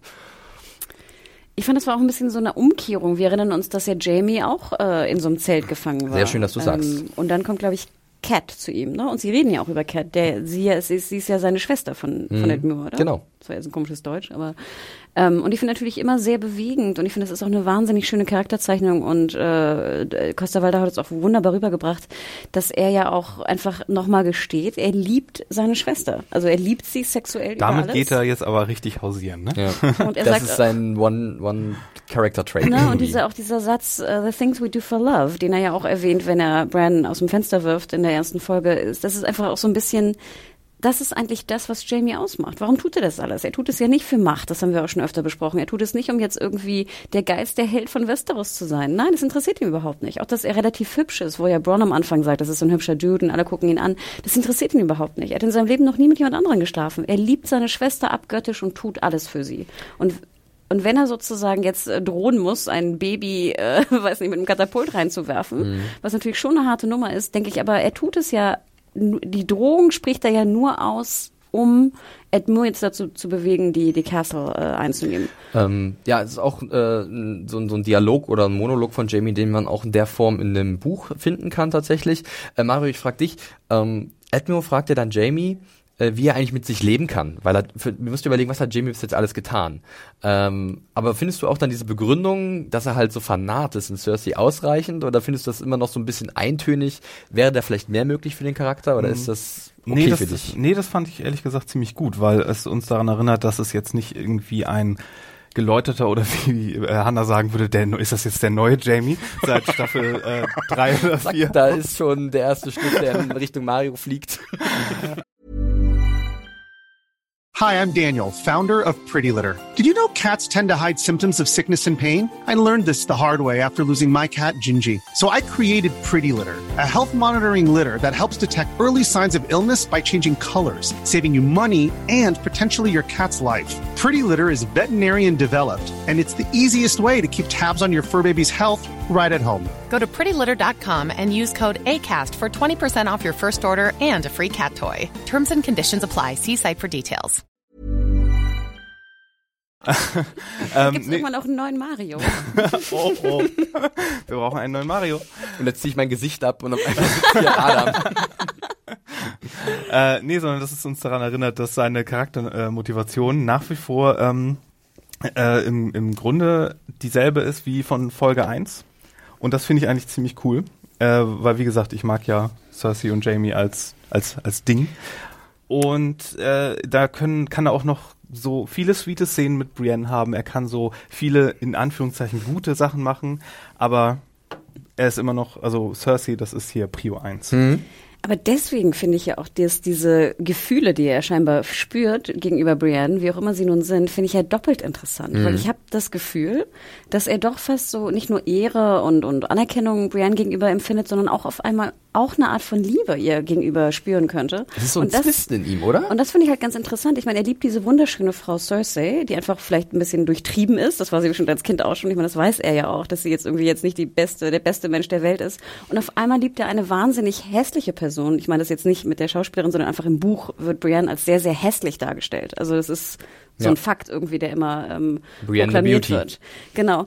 Und auf einmal liebt er halt eine, eine, wie gesagt, also beschrieben als sehr, sehr So, hässliche so meine Person. Serie eine Frau, die nicht den Idealen dieser Welt entspricht. Genau, die aber einfach wahnsinnig durch die innere, durch Honor und, und Ehre und was auch immer besticht. Und ich glaube, dass das auch so, ein- so, so, so ein Zwiespalt in ihn einfach irgendwie auslöst. Und ich habe irgendwie das Gefühl, ich hätte das gesehen in, in, seinem, in seinem Schauspiel. Schön, dass du es sagst. Mir ging es nämlich auch so. Für ihn ist vielleicht Brienne auch so eine Art Erinnerung, was aus ihm hätte werden können, wenn er halt nicht die Dinge getan hätte, die er auf, aufgrund von Liebe gemacht hat. Ne? Also da waren ja wirklich schon ein paar riesige äh, Oder wenn er jemand anders lieben würde, Sachen. wie Brienne. Ja, genau. Also das, wie könnte der andere Jamie aussehen, den wir gerade schon Genau. erwähnt haben? Äh, ich finde, das merkt man Nikolai Casterwalder an, der hier wirklich auch sehr gut aufspielt. Ähm, das, da brauchst du halt doch jemanden, der das trägt, auch rein durch nur äh, die Mimik.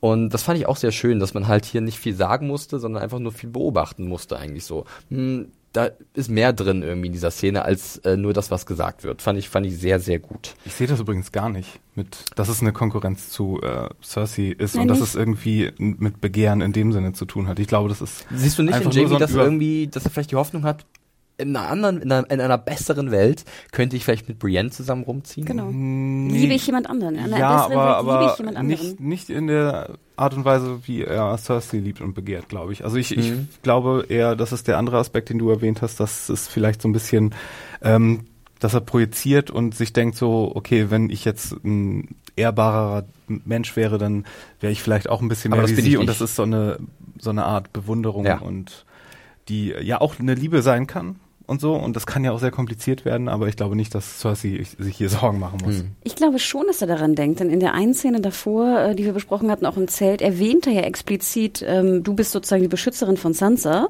aber Cersei will Sansa umbringen. Denn sie glaubt immer noch, dass sie mit dem Tod von Joffrey zu tun hat. Also ihm ist, schon, ihm ist schon bewusst, dass sozusagen die Seite von Brienne nicht die Seite von Cersei ist.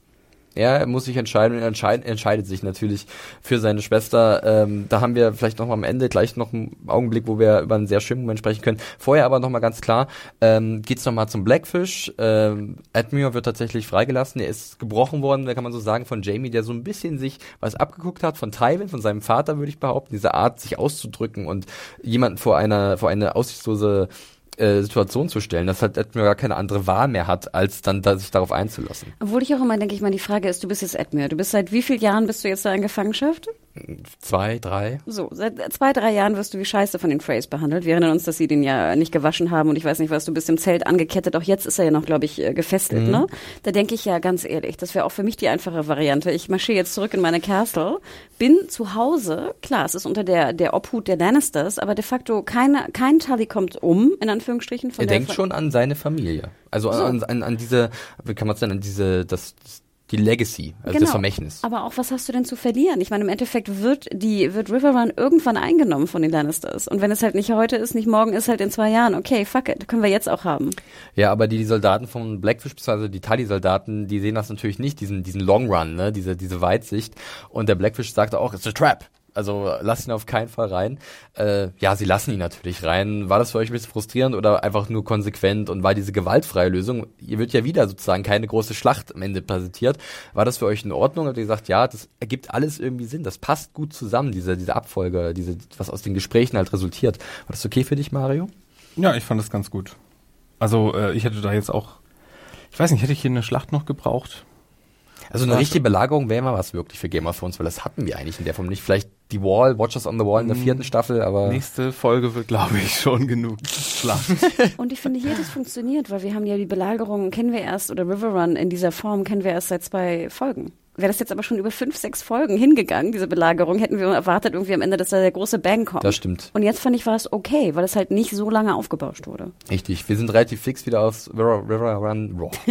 Gott sei Dank, endlich. Aus dieser Festung weg, die da irgendwo in den Riverlands ist. und, und noch ein Offscreen-Tod. Und noch ein Ein- Ausgangspunkt, genau, über den müssen wir ja. sprechen, ganz klar. Ich finde es erstmal cool, wie die Soldaten einmarschieren und man sieht die Flaggen, wie sie, oder diese Banner werden ausgerollt.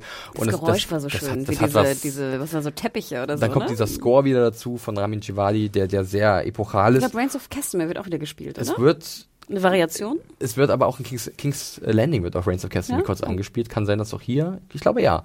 Ähm, ja, hab- aber der, hm? Ich hätte aber noch erwartet, dass da absolut was kommt. Also dass ich, der Blackfish nochmal. nee, nee, ich hätte erwartet, dass das äh, Admiral da nicht heile ah, rauskommt. Ach so, dass Ich- er gleich.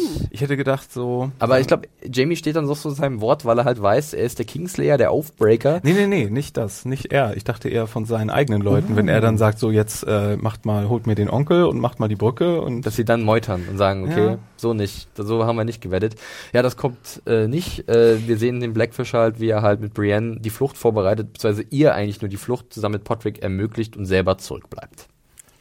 Ich fand, es war halt doch auch ein bisschen leicht, dass er auf einmal die ganze Garnison sagte, ja, das ist aber unser Lord und der Blackfish nicht. Wo ich Mhm. denke, hätte nicht Admure auch einfach da an dem, wenn er als dem Pfeil, an dem Pfeiler hing, einfach sagen können, öffnet the, the bridge und dann hätten sie es machen müssen, weil sie, weil er der Lord ist. Ja, die Freys waren halt nicht so clever und haben halt schlecht gedroht anscheinend. Na, aber das fand Die ich, genau, ich fand es war sehr, es ging sehr einfach, sage ich mal. Der Fackelmob mal wieder aus Springfield.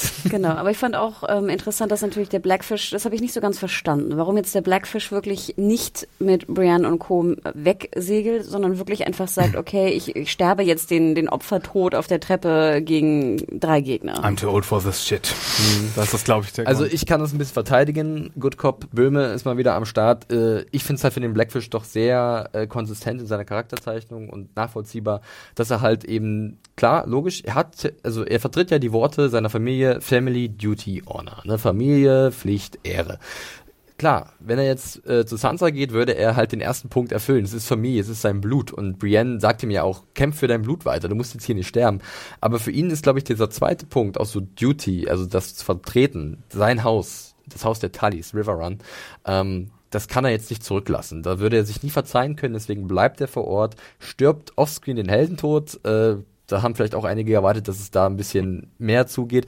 Aber für mich war das nachvollziehbar und auch wieder sehe ich in Brienne äh, so, so einen Blick, die ihn auch verstehen kann dass er halt zurückbleibt. Also von daher war ich da relativ Ja, dann würde ja okay Honor damit. fast sozusagen eher der Punkt Genau, sein, ne? richtig. Oder Honor dann natürlich, ja. Und deswegen war es für mich äh, absolut abzukaufen und ich hatte dann kein Problem mit, auch wenn ich mir gedacht habe, schade, der Blackfish bei Sansa, das wäre schon ziemlich cool gewesen. Ja, warte mal zwei Staffeln ab. der ist noch nicht tot. Der hat dann drei Jahre in der Kanalisation unter River Run gelebt und kommt dann irgendwie als Ninja Turtle zurück oder so. Meister Splinter. Sehr gut. Ja, wer weiß. Also, äh, ja, wir haben ihn ja nicht sterben sehen, das stimmt. Und es gibt in den Büchern auch so, da geht das alles so ein bisschen anders vonstatt mit dem Blackfish am Ende. Er wurde Äh, auch ganz schön überhyped von euch. Das war wieder so eine Sache. Ja, sorry. Ja, das hast du letztes Mal auch schon gesagt. Sorry. Aber sag mal, ich fand ja die Theorie ganz gut, die würde ja auch dementsprechend, ich glaube, das haben wir auch per Mail und so in den Kommentaren gesehen, dass dann äh, Jamie bekommt ja diese Nachricht von dem Tod des Blackfishes von einfach so einem Soldaten, der da so oben auf der auf Zinne, Ja. heißt es so? Zinne? Ja, auf dieser äh, Befestigungsmauer. da ja. oben rumläuft. Und ich meine, das war schon so ein bisschen, also da würde ich äh, absolut recht geben. Ich meine, ob er jetzt tot ist oder nicht, wissen wir ja gar nicht genau. Also ich würde auch fast eher schätzen, nachher lebt er noch und ist einfach geflohen. Nur halt Wirklich? nicht mit Brienne und Podrick, sondern irgendwie anders. Ja, aber, hm, also, ich weiß es nicht. Ich kann es auch nicht mit Bestimmtheit sagen. Äh, vielleicht war es ihnen peinlich, dass sie den Blackfish nicht gefangen haben, deswegen haben sie Jamie angelogen. Kann Weil, sein. also, Aber lass uns noch ganz kurz um Winke Winke mal wieder Wave Goodbye äh, von Jamie sprechen. Und der Blackfish, der hängt so unterm Boot. äh, so einem Blasrohr. sind, wir, sind wir außer Sicht heute? Ja, aber es war ein schöner Augenblick, oder? Habt ihr ein kleines Tränchen verdrückt? ist Hannah, ich, ich gucke da besonders in deine Richtung, weil du hast als ja Kurzsichtige, ich hätte es nie gesehen. nee, eher darum, Bramy, hast du da nicht Nein, ich fand, so... das, ich fand das super schön. Erstmal fand ich die Beleuchtung wunderschön. Ich weiß nicht, ob es irgendwem aufgefallen ist. Jamie war wirklich im Dunkeln. Aber du siehst ihn trotzdem noch gerade eben mit dem Blick. Ich fand, es war Mhm. du kannst auch sein Gesicht richtig erkennen, Genau, diese, diese und Regung. es war aber trotzdem dunkel. Also es war, fand ich, war wunderschön beleuchtet, auch dieses dunkle Blau, intensive Blau. Ich fand, es war ein super sweeter Moment. Er hat bei mir auf jeden Fall funktioniert, obwohl er sehr, sehr soapy war. Leider in einer sehr soapigen Kontextfolge, da komme ich später noch drauf, wenn es um die Kritik geht. Aber mir hat's funktioniert. Ich war wirklich, ich bin vollkommen Team Jamie. Ich finde es sehr schade, dass sie jetzt wegrudert. Äh, rudert. ähm, ich finde es ein bisschen komisch, dass sie jetzt wirklich fliehen musste, dass jetzt ihr, ihr Pferd und ihre ganzen Sachen scheinbar noch im Camp liegen. Keine Ahnung, finde ich auch ein bisschen komisch. Aber ich bin äh, Team Jamie, all the way. Äh, Team Bramy, so rum, all the way. Mario, wie ging's dir? Dein, äh, nicht, also, hast du ein kaltes Herz? Nein, Moment? also Brienne ist ja eine meiner Lieblinge. Mhm. Von daher, nee, ich fand das auch sehr gut. Ja, da sind wir äh, einer Meinung, wunderbar. Äh, ja, jetzt wird man sehen, was passiert. Wie Brienne, wie schnell sie wieder zurückkommt. Äh, es gibt ja im Norden was zu tun, wie Ja. wir wissen. Und dann Äh, Leute, die anfangen zu rudern, die sehen wir erstmal ein paar Staffeln lang nicht. Ich stelle mir vor, wie wir auf einmal sich auf Gendry treffen und der rudert so vorbei. Hallo, kennt ihr mich noch? Äh, das wär's, ja. Und natürlich für Jamie heißt es jetzt wahrscheinlich zurück nach King's Landing, weil er hat seinen Auftrag erfüllt, den von der Krone. Er hat den River Run zurückerobert, beziehungsweise den Phrase übergeben.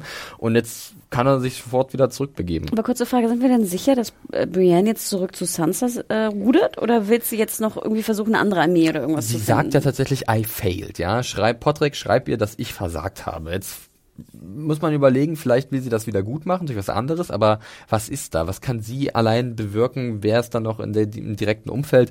Ich könnte mir vorstellen, dass sie zwischendurch tatsächlich noch jemand anderes trifft. Also zum Beispiel die Brotherhood, ähm, die ja auch in diesen Kampf gegen die White Walker einsteigen will und dafür muss man ja erstmal Ramsay besiegen, ähm, damit man halt geeinigt gegen den hohen Norden, beziehungsweise den hohen Norden verteidigen kann.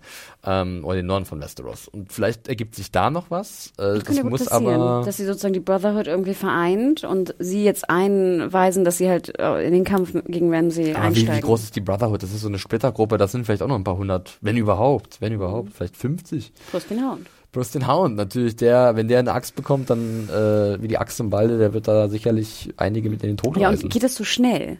Kriegen sie, kriegt sie die so schnell beisammen? Das ist halt alles viele Fragezeichen, deswegen würde ich da ein bisschen vorsichtig Mhm. sein. Ich denke nicht, dass sie so schnell im Norden nochmal ankommt. Vielleicht ist es aber auch so. Vielleicht macht sie einen Sprung. Wir haben ihn schon mal erwähnt, den Shinkansen von Westeros einmal durchgefegt. von Süd nach Nord, von West nach Ost, das ist kein Problem. Naja, gut, ich würde sagen, wir machen äh, hier auch wieder äh, einen Haken dahinter. Wir machen heute sehr viele Haken, so wie auch Mark Mylord in der Episode hinter vielen Handlungssträngen. äh, und springen tatsächlich nach King's Landing. Wir haben es gerade erwähnt, Jamie könnte eventuell zurückkehren zu seiner Cersei und es wird bitter nötig, denn wir hatten schon letzte Woche drüber gesprochen, äh, ihre Selbstsicherheit in Sachen Trial by Combat, ähm, die ist nicht wirklich gegeben. Aber zuvor beginnen wir mit einer sehr mal wieder sehr grafischen Szene, äh, wo einem vielleicht auch etwas übel werden könnte. Kyburn kommt anmarschiert, Your Grace. Ist immer derselbe Tonfall, wirklich jedes Mal und jedes Mal schaut euch so ein bisschen zusammen, weil ich finde ihn schon ein bisschen schmierig ähm, und sagt hier, Faith Militant, die vom High, Sep äh, High Sparrow sind da, die wollen mit dir sprechen, du sollst äh, in die Sept of Baylor. Und sie so, nein, mir wurde versprochen, dass ich hier bleiben kann bis zum Tribal Combat. Und wenn ihr mich wollt, dann müsst ihr durch meinen Bodyguard. Und, äh, sie ist ja auch ein bisschen perplex, dass sie so leicht reingekommen ja, sind. Ja, Tommen halt, ne? Winkt die durch und äh, sagt, I choose violence. Jetzt haben wir endlich diesen Satz aus dem Trailer. Und Mario, wie war die Violence so?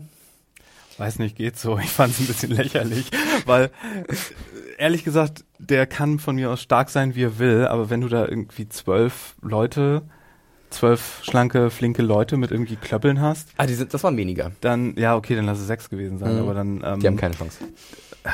Ich sag's weißt dir. du, wenn, wenn nicht der eine nur angegriffen hätte und die nicht Kabuki regelmäßig hier alle stillgestanden Aber hätten, was nicht während sich die ein wie er reingehauen hat in die Rüstung klonk und es passiert nichts. Obwohl ich mich auch fragte, warum haust du denn in so eine Rüstung? Passiert doch immer nichts.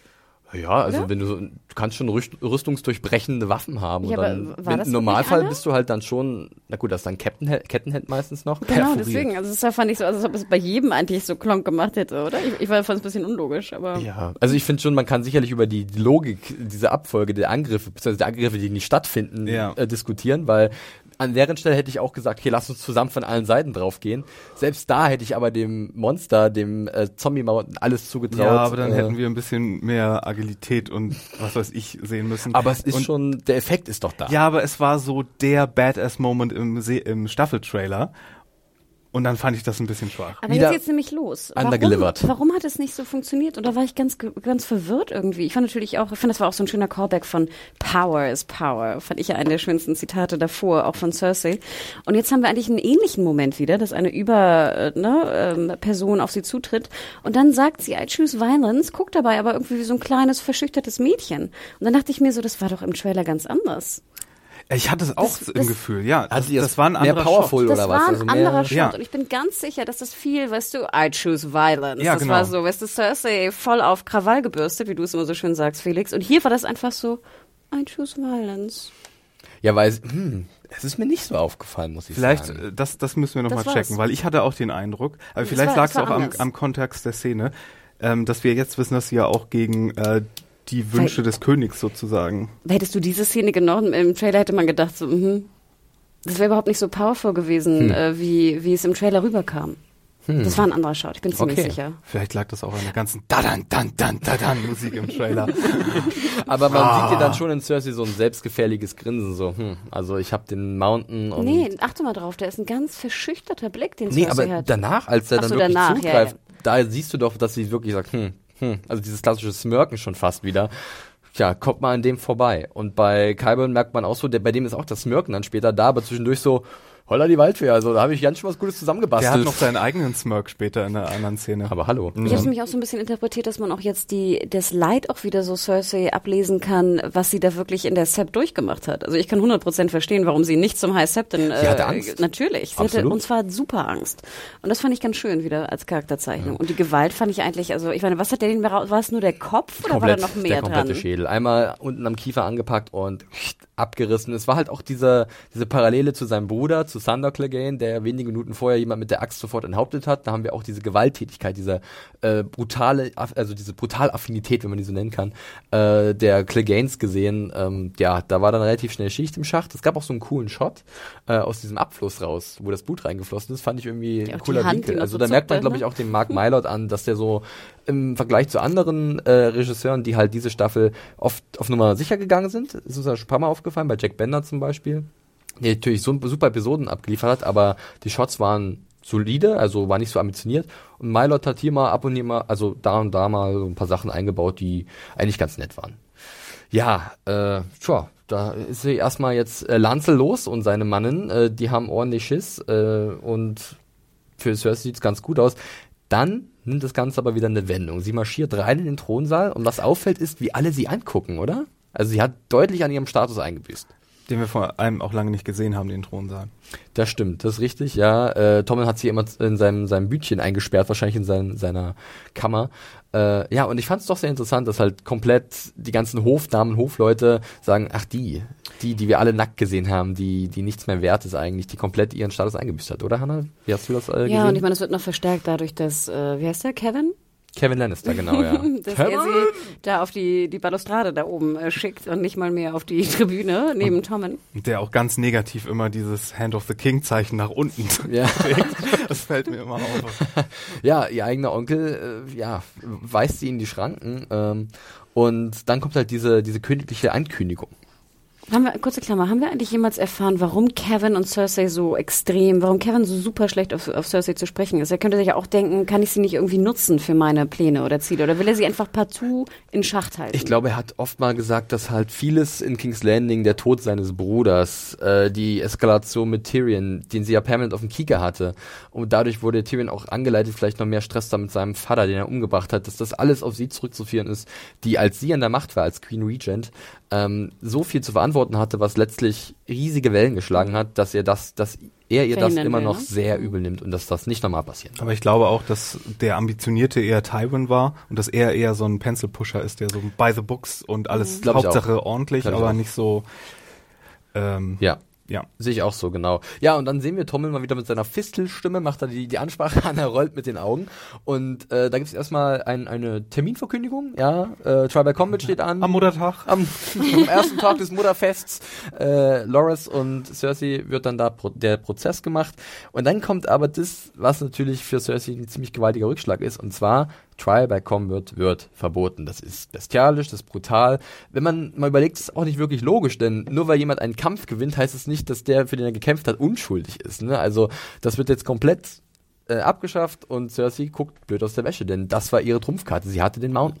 Ja, und vor allem, ich meine, du musst noch mal durch so einen Prozess, ne? Hatte ich auch keinen Bock zu. War natürlich recht einfach, dass du einfach sagst, okay, Trial by Combat, die kämpfen und gut ist. Aber jetzt, ich meine, der Prozess, wir kennen ihn noch von, von Tyrion, es dauert ja auch ein bisschen, bis es dann, na gut, da kam es dann auch zum by Combat.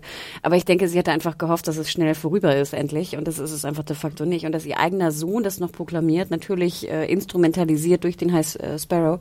Aber es ist natürlich ein doppelter Schlag ins Gesicht. Ja. Wenn er bei dem High Sparrow jetzt die ganze Zeit Bibelstunden hat, hätte ich ihn doch vielleicht zwischendurch mal gefragt, ey, sag mal, was ist eigentlich so Worst-Case-Szenario, Bestrafung?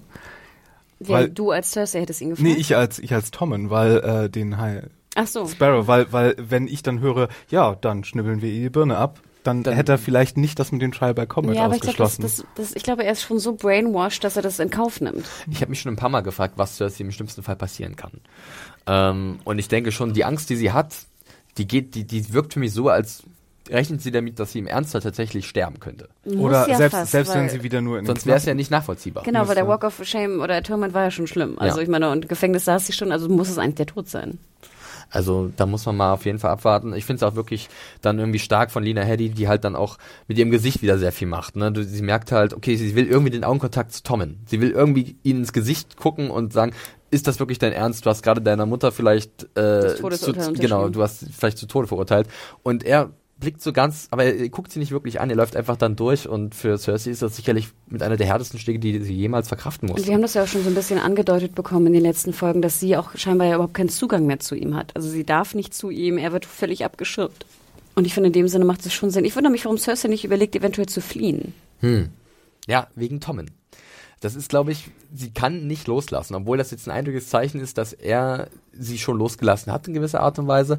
Aber Cersei, die, klammert sich fest und das wird, glaube ich, irgendwann sehr selbstzerstörerische Züge annehmen. Und jetzt können wir ja so ein bisschen spekulieren, denn jetzt kommt dein Smirkmeister äh, Kyburn äh, reingeschlichen und bestätigt, dass irgendwelche alten Gerüchte äh, tatsächlich der Wahrheit entsprechen und dass es da irgendwas gibt, was alle noch nicht wirklich wissen. Ich habe meiner Review so ein bisschen gerätselt, weil ich habe irgendwie den Wald vor lauter Bäumen nicht gesehen. Äh, ich habe auch eine kurze Theorie aufgestellt, bei der ich aber selber ziemlich sicher, sicher bin, dass es die nicht ist. Aber jetzt weiß ich ziemlich sicher, was es ist. Aber ich möchte es gerne von euch hören, ob ihr sofort an irgendwas gedacht habt oder ob ihr meint, okay, was hat Cersei da noch für ein Assenärmel? Äh, wer möchte anfangen? Ich habe hier Felix Fragen aufgeschrieben. ich dachte, das wäre das, was wir auch schon angedeutet hatten, das, das Grüne, das Wildfire. Wildfire. Korrekt. Äh, da bin ich jetzt auch fast schon zu 99%, 100% sicher, dass ähm, Kyburn herausgefunden hat, dass tatsächlich noch alte Restbestände von Wildfire unter der Stadt sind. Wurde ja auch schon mal Ähm, angedeutet, glaube ich, vor paar Korrekt, Folgen. richtig. Er ist Äh, ja auch so mit den Pyromancern ganz gut irgendwie verbändelt. Und es gibt halt so viele Andeutungen in der Episode, gerade beim zweiten Mal blicken, wenn ihr das nochmal macht, müsst ihr darauf achten. Es wird immer wieder gesagt, was Cersei für, aus Gründen der Liebe auch zu ihren Kindern machen würde. Sie würde Städte niederbrennen. Das ist schon sehr offensichtlich. Und äh, sie hat auch immer wieder gedroht irgendwelchen Leuten, dass sie ihre Häuser niederbrennen werden. Und ich habe so das Gefühl, dass wir hier bald die Mad Queen sehen, die halt auf Whitefire zurückgreift und äh, ja, keine Ahnung, entweder Sept of Baelor hochjagt, vielleicht sogar weite Teile von King's Landing und dadurch eventuell das passiert, was Mario am Anfang der Staffel prophezeit hat. Sie bringt Tommen um. Und damit wäre auch die Prophezeiung erfüllt, die einst ihr von dieser Hexe da äh, gestellt wurde. Ergibt das alles ein bisschen Sinn oder also das oder Ja, ich, ich glaube, das ist einer der Teile, die, äh, die wir ähm, beim letzten, vorletzten Mal besprochen haben, der dann äh, dem Technikteufel Ja. zum Opfer fiel. Aber ich glaube, wir hatten ein bisschen mehr darüber gesprochen in der ursprünglichen Aufnahme, dass ähm, da hatten wir schon sehr viel über die Möglichkeit, dass die, die Mhm. äh, Scepter ver, ver, äh, verbrannt wird. Genau. Und das ist ja auch immer so ein, ähm, ich glaube, das hatte ich erwähnt, äh, das ist ja immer so ein quasi ironischer Tod für so einen, für so einen geistlichen Charakter ist, der sich so ein bisschen als Schurke da herausstellt, dass der verbrannt wird im Stimmt. metaphorischen Höllenfeuer. Genau, wir hatten auch gefragt, wie viel eigentlich davon übrig Mhm. ist. Da wusste sagt, wir beide, wir wissen es eigentlich nicht so genau. Wir wissen auch nicht genau, ob es noch hergestellt werden kann oder ob es nur damals hergestellt wurde. aber wir trauen es Kyburn zu, Genau. falls er irgendwie die- diese Formel entziffern oder Hat er denn, hat er denn äh, spezifisch gesagt Old Rumors? ja, Wirklich? Okay. er hat Old Rumors gesagt. Habe ich beim zweiten Mal auch noch mal ein bisschen mehr Ja. drauf geachtet. und Dann war es klar, okay. Weil ich hätte irgendwie gedacht, dass sie vielleicht die, ähm, die, die Blumenbabes beschattet hätten und dass die Ich von einem Plan wissen. Ach, wild. Ich habe okay. auch gedacht, ich habe ja auch in meiner Review geschrieben, hat sie vielleicht irgendwas über den High Sparrow rausgefunden, was sie jetzt drehen kann. Ne? Ah. Ähm, Wenn es halt nur Gerüchte sind. Weil Old Rumors hätten ja auch zum High Sparrow was sein können. Ne? Wir haben ja von ihm gehört, seine Geschichten und so. Aber sag mal nochmal ganz kurz, warum ist es so bedeutsam, dass es mit dem Wildfire Gerüchte sind? Weil ich meine, hier, äh, Tyrion hat ja damals das Wildfire benutzt, um die, die Blackwater äh, Bay äh, Battle da irgendwie für sich zu entscheiden. Aber ich glaube, es ist nicht so stadtbekannt, dass halt wirklich noch was übrig ist. Ähm, dass das viele nicht wissen oder beziehungsweise Okay. nicht mehr daran denken. Und äh, es wurde ja auch immer geschrieben, glaube ich, in den Büchern auch äh, explizit, es gab ja in King's Landing auch so wie so Höhlen oder wie so Areale, wo auch Drachen gehalten wurden, weil das war ja der Sitz der Targaryens. Und ähm, also die Königs, die königliche Hauptstadt sozusagen. Und dass die halt dann auch aufgefüllt wurden mit, mit irgendwie alten Lagerbeständen von Wildfire und da wurde dann Sachen drüber gebaut oder so. Da wurde das halt dann irgendwie, die Stadt hat sich erweitert und so ist vieles verschütt gegangen und ich glaube tatsächlich, dass wir hier noch irgendwie in die Katakomben reinsteigen könnten von King's Landing und auf einmal zack, das sitzt du Bild auf sehen aus dem äh, Raven. Es könnte also, so schließt sich der Kreis, es genau. könnte also sein, dass die Vision von Bran. es so einen, ähm, wie sagt man, Selbstzerstörungsmechanismus gibt, dass man irgendwo einen Schalter umlegt und es geht so eine Bei Wildfire reicht los. tatsächlich nur ein Funke, und, ne? und dann äh, es gibt irgendwie so ein Netzwerk von Wildfire, das die ganze Stadt lichterloh brennen lässt. Ich habe auch so eine Idee, was sie noch aus den Büchern mit einbauen könnten, diesen Handlungsstrang, denn äh, da gibt es auch Charaktere, die irgendwann vielleicht mal nicht mal da, da sind und die existieren jetzt hier noch und ich bin mal gespannt, was da passieren wird. Äh, da müssen wir uns, glaube ich, jetzt noch zwei Folgen gedulden, bevor es zum eventuell großen Knall kommt. Äh, wir machen noch fix weiter mit dem letzten Handlungsstrang, würde ich sagen, oder habt ihr noch was zu King's Landing? Äh, dann würde ich nämlich gleich mal auf diesen, auf diese eine Theorie zu sprechen kommen, die ich erst hatte, denn als Qyburn zu Cersei kommt und sagt, ähm, hier, ich habe Gerüchte gehört und so, dann gibt's gleich den Cut zu Marine zu Tyrion. Und da war mein Gedanke, okay, Qyburn hat herausgefunden, dass Tyrion halt auf einmal jetzt der Berater von Daenerys in Marine ist. Dann habe ich mich aber auch gefragt, was würde das bringen in der Okay. Situation? Wirklich. Das ist mir gerade scheißegal, was mein kleiner Bruder macht und wenn ich ihn hasse, hier geht's gerade um mein Leben. Also war das dann eher nicht so wahrscheinlich. Aber gut, wir sehen jetzt Tyrion da rumspazieren mit Varys und äh, wir sehen, Marine hat sich gefangen. Ja, es ist zwar immer noch dieser eine Platz. Vielleicht sollten sie mal zu anderen Orten gehen. Äh, da wird aber Essen ausgeteilt. Alle sind happy, alles gut. Eine rote Priesterin, äh, gespielt von Melanie, Melanie Libourt, ähm, die predigt so ein bisschen über Daenerys. Propagandamaschine läuft. Tyrion ist zufrieden. Varys hat so seine Zweifel. Und dann erfahren wir, dass äh, unser aller Lieblings-Eunuch, äh, obwohl, ist es vielleicht Grey Worm, da müssen wir drüber diskutieren, ähm, äh, reinhaut. Sagt, hier, ich muss los, äh, für Daenerys. nach Westeros, wir brauchen Allianzen. Genau, ist eigentlich sinnvoll, oder? Friends in Westeros und Chips. Hm. Friends, Chips. Ui, nicht schlecht. Aber ergibt Sinn, oder Hannah, dass, dass Varys diesen Schritt geht? Ich war ein bisschen traurig, dass jetzt sozusagen unser Dream Team irgendwie Bisschen, aufgespalten bisschen schon, wird. ich auch, Andererseits ja. dachte ich mir so, ganz so Dream Team, ich warte hier irgendwie auch nicht. Also dann könnt ihr auch getrennt werden. Es hat gereicht für die Staffel. Also es ist okay, dass sie wieder getrennt werden. Ich werde sie natürlich auch in der Kombina- Kombination vermissen, aber äh, es ist ja jetzt nicht auf wieder, auf, auf Lebewohl, worum? es ist Auf auf, Wiedersehen, Nimmerwiedersehen. ist es. Auf Nimmerwiedersehen ist es auf Wiedersehen. Auf Wiedersehen. Ja, es, in welche Richtung fährt er denn jetzt und aus welcher Richtung kommen die, äh, die Greyjoys? Weil es war wieder mal so, wir brauchen Schiffe. Hä? Schiffe? Hä? Hä? Also, äh, darf ich was sagen, Hannah? Ähm, ja, der Gedanke mit den Greyjoys ist sehr naheliegend. Ich habe auch überlegt, ob vielleicht Yara mit ihren Schiffen relativ zeitnah da aufkreuzen kann, äh, um halt diese Belagerung zu lösen, die sich dann entspinnt vor Ort im Marine. Mein Ich Gedanke. dachte zuerst, als die Belagerung anfing, das wären die Greyjoys. Also du hast Ach ja so, nur dieses, du nö, hast ja nur auch, dieses. man, man hat ja die Flaggen, beziehungsweise das Logo gesehen von den Slave, Slave Masters. Das, Das war diese. Harpie mit den, mit den Ketten. Ja, aber du hörst ja am Anfang nur dieses Ding, Ding, Ding, weißt du, dieses, dieses Schiffsgeläut. Und ich dachte, okay, jetzt kommen die Greyjoys. Und dann siehst du sozusagen das. Äh, Auch andere das Leute Segel. haben Bimmeln. Aber was ich sagen wollte zu Varys, meine Vermutung ist, und äh, da müssen wir vielleicht alle äh, uns darauf vorbereiten, gedanklich, dass es ihn nach Dorn zieht. Wir haben Dorn jetzt schon seit der ersten Folge nicht mehr gesehen. Ähm, in den Büchern gibt es eine Verbindung zwischen den Martells und den Targaryens. Wir können uns erinnern, Rhaegar Targaryen und Elia Martell war ein Ehepaar. Sie haben gemeinsam Kinder gehabt.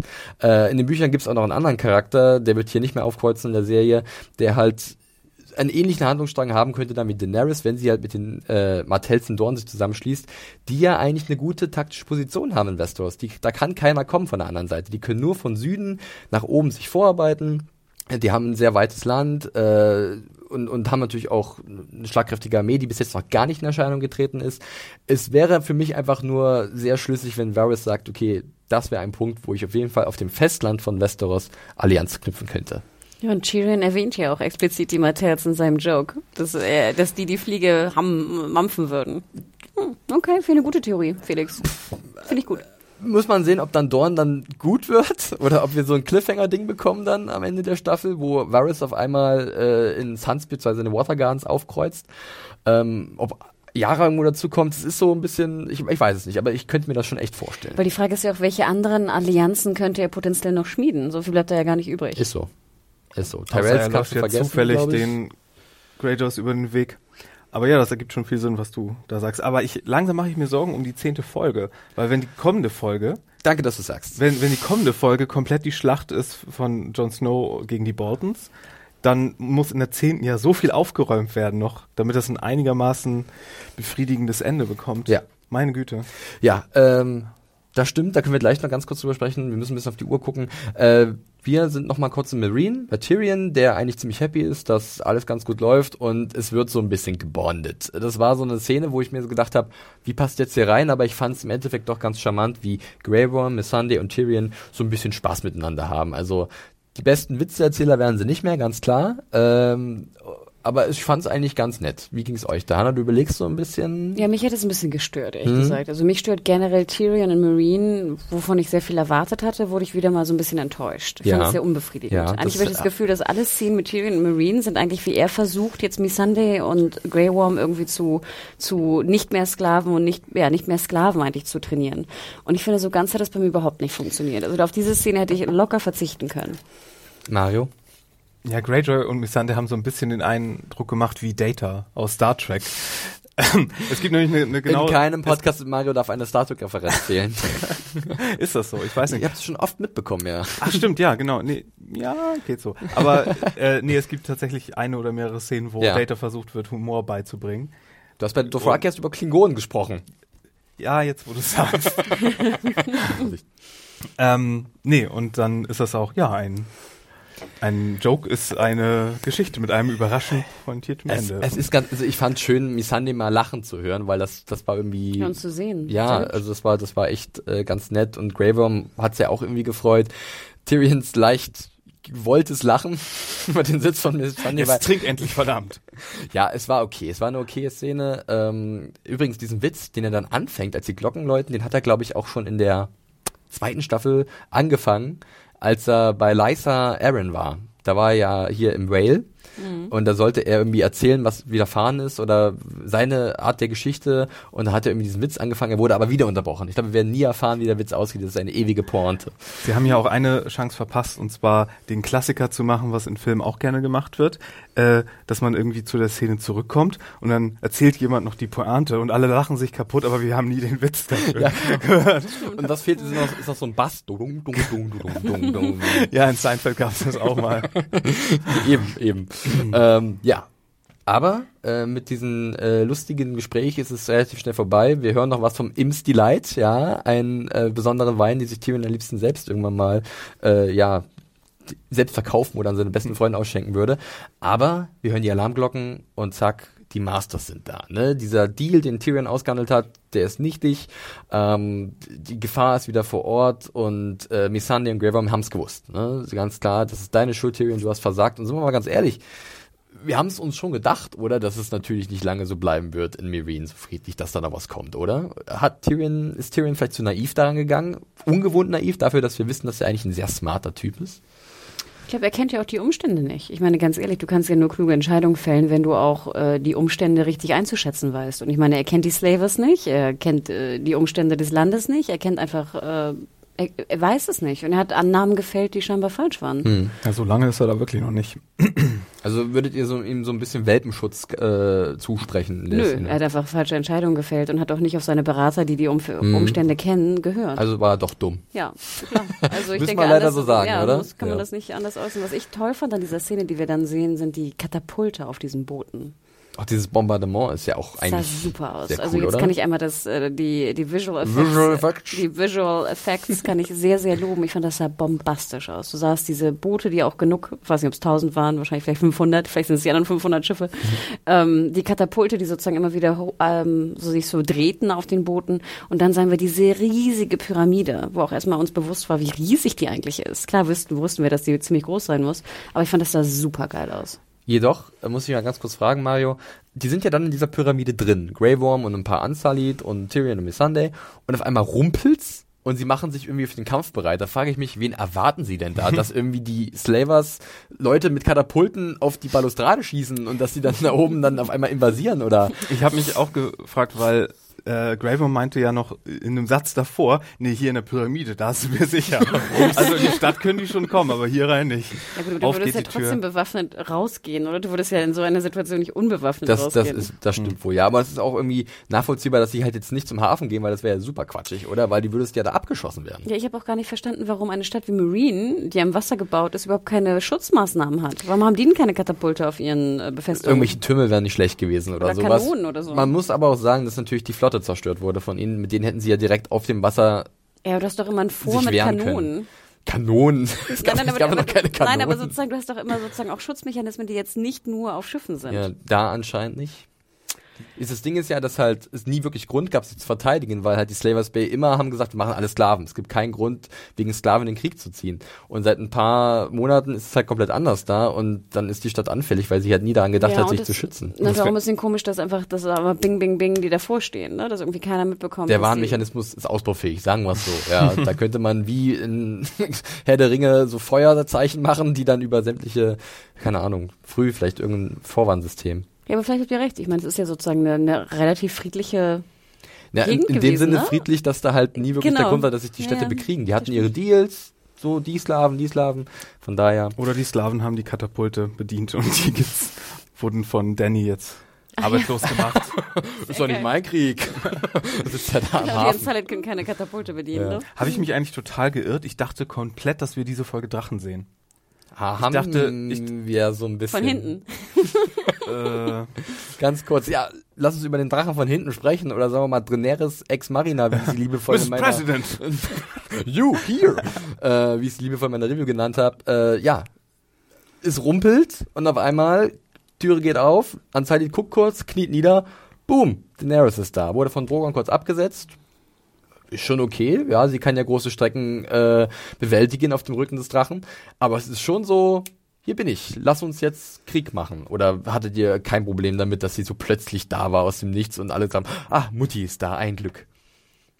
Nee, ist schon okay. Ich frage mich nur, ob wie weit hinterher die Dothraki-Armee ist oder ob die auch durch so ein Zauberportal gegangen sind und jetzt doch plötzlich vor der Tür stehen mit dem Äh, hier, Drachen, Essos-Shinkansen. Drachen Gibt's dann Zeppelin-Schiff wieder Mario. Die, irgend so eine äh, Holzschale gebaut und dann haben die sich alle draufgesetzt und wurden rübergetragen Ja. nach Marine. Aber ganz ehrlich, sie braucht es da auch nicht. Sie kann doch einmal mit, mit, mit Drachi übers Wasser. Ich würde sagen, sie nimmt alle drei Drachen. Ja, genau. Oder das. Wäre das nicht cool, oder Hanna? Also das habe ich mich auch so ein bisschen gefragt. Ich habe auch ihren Gesichtsausdruck, ich fand das auch sehr theatralisch, wie sie da irgendwie rein. Äh, Es hat noch so ein Ventilator gefehlt, der genau. ihre Haare so nach hinten schießt. Ähm, und dann habe ich mich auch gefragt, ist sie jetzt irgendwie, wie soll ich diesen Blick deuten? Ist sie irgendwie jetzt sauer auf Tyrion, dass jetzt irgendwie ein riesen Mess herrscht hier in Marine? Oder ähm, was? Und dann habe ich mich gefragt, okay, dann siehst du im Hintergrund irgendwie, wie Drogon scheinbar wegfliegt. Wo ich mich frage, willst du jetzt nicht noch irgendwie mit Drogon da über die Schiffen, über den Schiffen rumfliegen? Ich habe das nicht so ganz verstanden, ehrlich gesagt. Ja, äh, war so wieder ein bisschen diskutabel, was da passiert ist. Äh, es ist natürlich gut, dass wir halt nicht Daenerys noch so ein bisschen rumgurken sehen, sondern dass sie jetzt wieder da ist. Also das finde ich nicht schlecht, denn äh, jetzt wird das zusammengeführt nochmal, dieser Handlungsstrang, und wir haben jetzt auch hier nochmal dann wirklich einen Krieg. Äh, Daenerys mal neben Tyrion, beziehungsweise Tyrion neben Daenerys und eventuell die Aussicht auf ein bisschen Drachen-Action.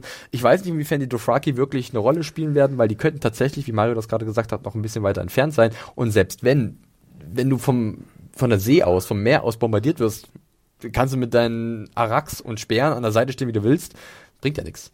Du brauchst ja irgendeine Fernwaffe. Und da ist der Drache äh, am wahrscheinlichsten, außer Sir Jorah hat sich eine Steinermenschenarmee zusammengebaut, die sich auf Katapulte ich setzen. gerade und sagen. Wie geil, auf die Katapulten. und dann genau. werden die rübergeschossen auf die Boote. Nein, ich meine, das Ding ist, dass sie natürlich, ich finde es auch besser, dass sie jetzt einfach so äh, aufgetaucht ist. Finde ich fast besser, als wenn man sie jetzt nochmal vor den Dothraki gesehen hätte, wie sie jetzt irgendwie Drogon besteigt und sagt, so, jetzt fahr, fliege ich zurück nach Marine und gucke, was da los ist. Ich hatte es ja auch ein bisschen prophezeit, dass Danny so ein bisschen so ein Zeichen setzen muss bei den anderen Stimmt. Städten, aber anstatt dass sie zu denen geht und die Bombe abwirft, sind sie halt in der Defensive Bombe. und kommen zur Bombe und das wird glaube ich auch äh, ich glaube heißt Folge 10 zufällig irgendwie sowas wie Fire oder so, weil ich glaube da brennt die an. Folge 10 heißt tatsächlich The Winds of Winter. So wie das Uh. nächste Buch von George R. R. Martin. Aber ich hätte es sehr viel schöner gefunden, wäre sie, hätte man einfach einen Cut gesehen, wie die Boote angreifen und dann wie irgendwie so, tada, Drogon mit Danny oben über die, drauf, über die genau, Pyramide so. so geflogen kommt und vielleicht einfach so, sie muss ja jetzt nicht alle Boote kaputt machen, ne? Theoretisch braucht sie ja noch ein paar, aber dass sie dann einfach so eine Drohgebärde, wie du gerade sagst, weißt du, vielleicht drei, vier Boote mal so ein bisschen burnt. Drogon, Bärde, was? Gen genau.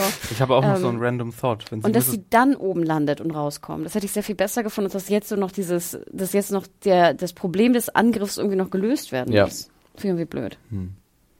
Das macht halt, das macht halt die letzte Folge nur noch umso voller. ja, eben. Genau. Und das, das macht uns alle so ein bisschen sparen. Sorgen, Wir Sachen oder? jetzt äh, abhaken, ja. Ja, Mario, du hast noch einen random Thought, hast du gesagt, oder? Wenn sie Mrs. President ist, ist Drogo ihre Air Force One. aber waffenfähige Air Force One. Ja.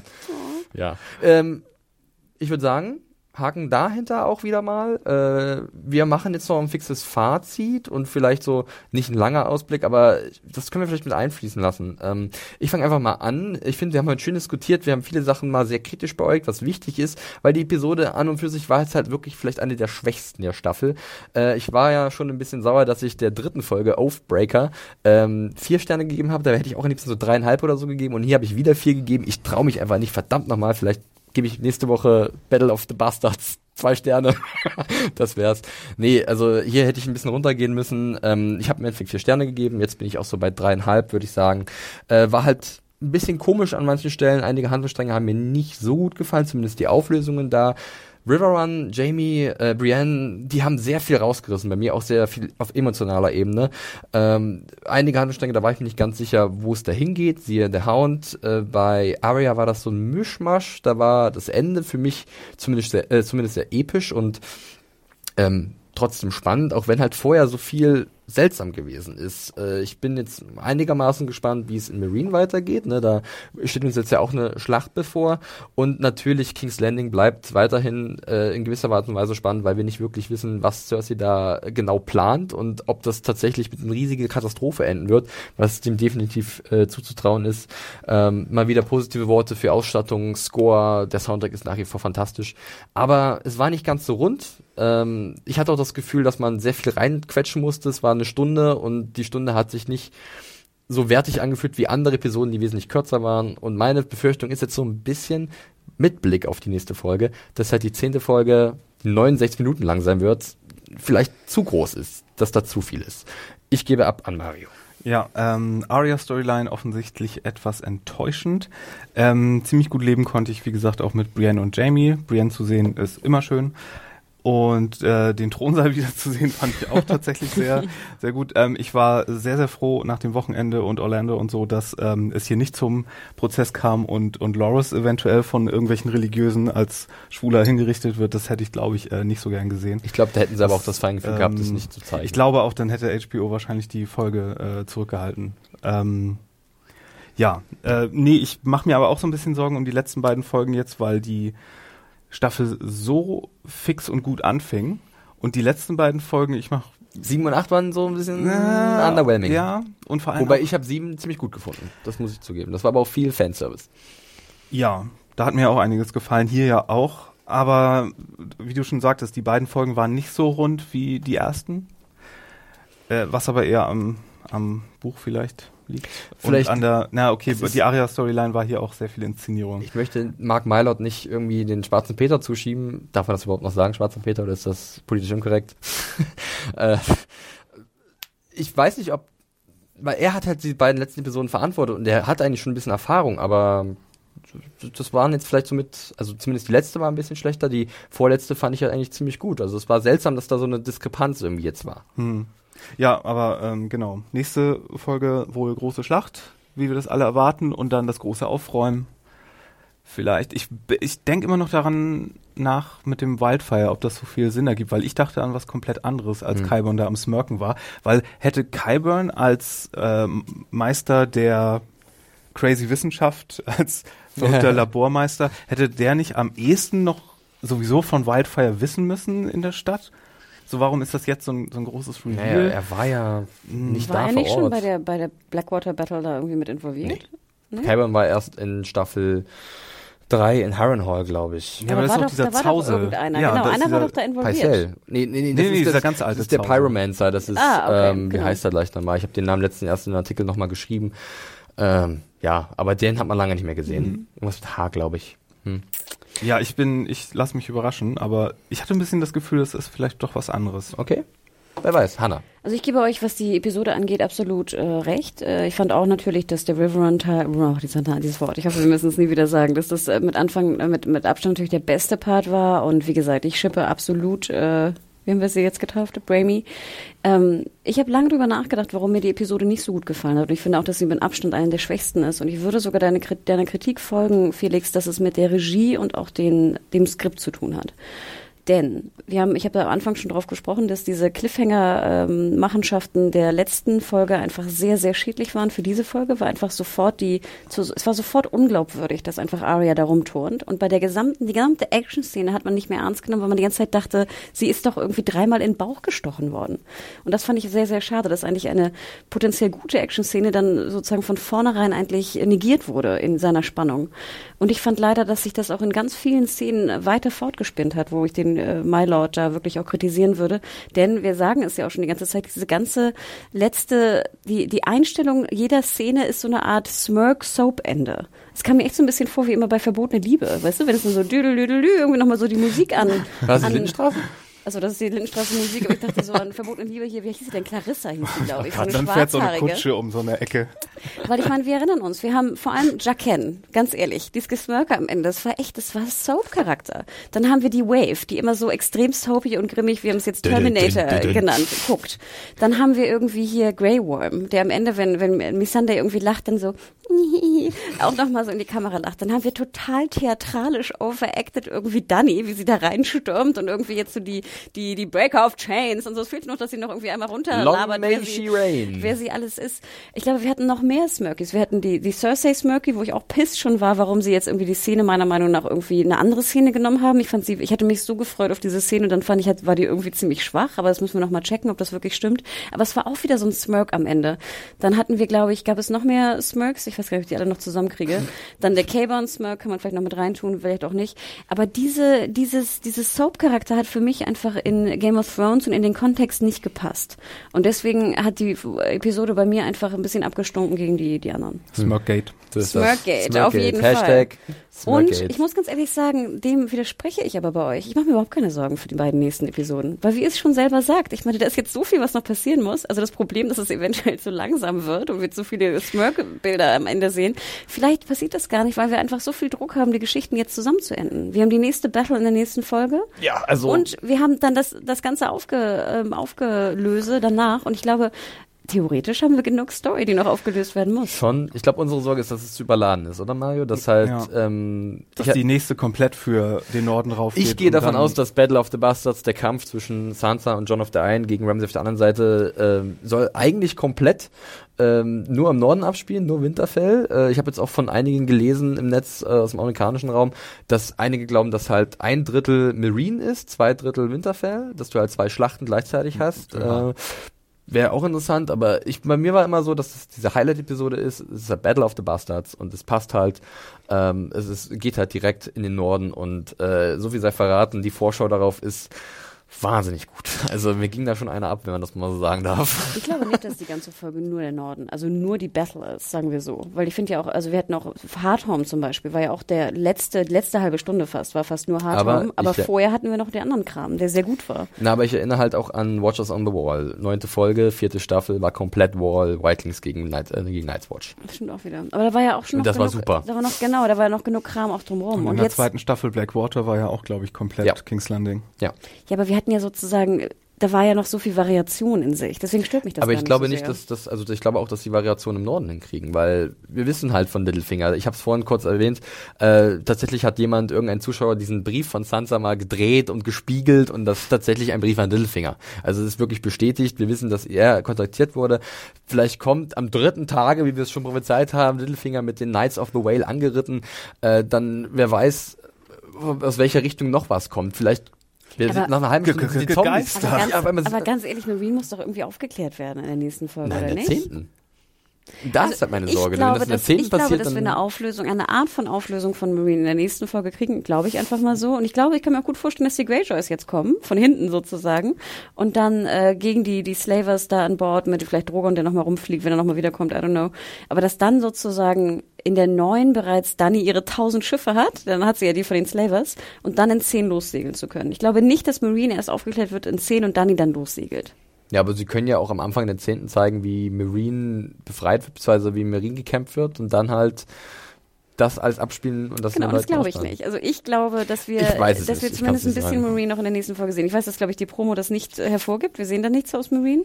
Gar nichts. Aber Nur Norden. ich gebe jetzt einfach mal, ich, ich lag nicht so oft falsch. Vielleicht kann ich da nächste Woche mal falsch Eigentlich, eigentlich müssen doch jetzt total Yara und ihre Mannen dort reingerätschen. Wenn es Naja. schon ein Ja, das sage ich doch gerade. Das sage ich doch gerade. Die kommen von hinten. Äh, Wie ein echter Gentlewoman. Damit sie Von endlich ihre tausend Schiffe, ihre tausend Schiffe haben. Weil, sie, Ja. weil Drogon kann sie ja nicht verbrennen. Sie brauchen ja die blöden Schiffe. Warten wir es ab, ein bisschen Spekulation zum Ende. Ich gucke auf die Uhr, mein lieber Mann, wir sind mal wieder ordentlich drüber. Äh, zum Abschluss wie immer der Hinweis nochmal in Richtung Sky Online, dem Online-Service von Sky, äh, wo ihr für 9,99 Euro im Monat euch die aktuelle Staffel von Game of Thrones anschauen könnt. Ähm, immer wöchentlich. Oder ihr könnt natürlich auch die alten Folgen angucken von der ersten und fünften, von der ersten bis zur fünften Staffel. Wir sind sehr, sehr, sehr gespannt, was jetzt in den letzten beiden Folgen passieren wird. Ihr habt es gerade schon mitbekommen, es wird heiß diskutiert. Äh, nächste Woche auf jeden Fall macht euch auf was gefasst. Schlacht, Schlacht, Schlacht, Battle of the Bastards, Snowball, wie es auch schon von einigen genannt wurde. Der Kampf zwischen den beiden Snows. Ähm, und Sansa natürlich, die dürfen wir nicht vergessen. Ja, äh, wir sind soweit durch. Wie immer könnt ihr uns Feedback senden an podcast, nee, Serienjunkies, podcast at serienjunkies.de. Es wird hier immer wärmer in dieser, dieser Schwitzkammer. ähm, schickt uns euer Feedback, eure Ideen, eure Theorien, was jetzt noch passieren wird. Äh, belästigt uns auf Twitter direkt, zum Beispiel Hannah unter dem Handle Media Horror. E M-E-D-I-A-W-H-O-R-E. und Mario unter dem Handle Fire Walk with Me mit zwei E. und mich unter dem Handle at John Ferrari mit einem Y anstelle eines Js am äh, Anfang. Und Felix, soll wir noch mal kurz eingrätschen? Eins haben wir noch. Ja. Wir müssen noch wenn der Podcast vorbei ist, nochmal kurz über das Fan-Treffen reden. Absolut. Also wir sind jetzt hier durch. Äh, schaltet nächste Woche auf jeden Fall wieder ein, wenn es heißt Game of Thrones Battle of the Bastards, äh, die neunte Folge der sechsten Staffel. Jetzt noch ein paar kleine Infos zu unserem Live-Event, was wir geplant haben. Unser Podcast äh, hier in Berlin, äh, zu dem demnächst noch wesentlich stichfestere Informationen kommen. Das wird jetzt alles noch finalisiert. Aber es gab zum Beispiel die Frage von Lennart, der äh, sehr gerne dabei sein würde. Und wir wissen, dass viele von euch gerne dabei sein würden und dass ihr viele oder dass das große Strecken euch davon trennen. Äh, das ist kein Problem. Er hat gefragt, gibt es denn den Podcast später auch auf dem Kanal?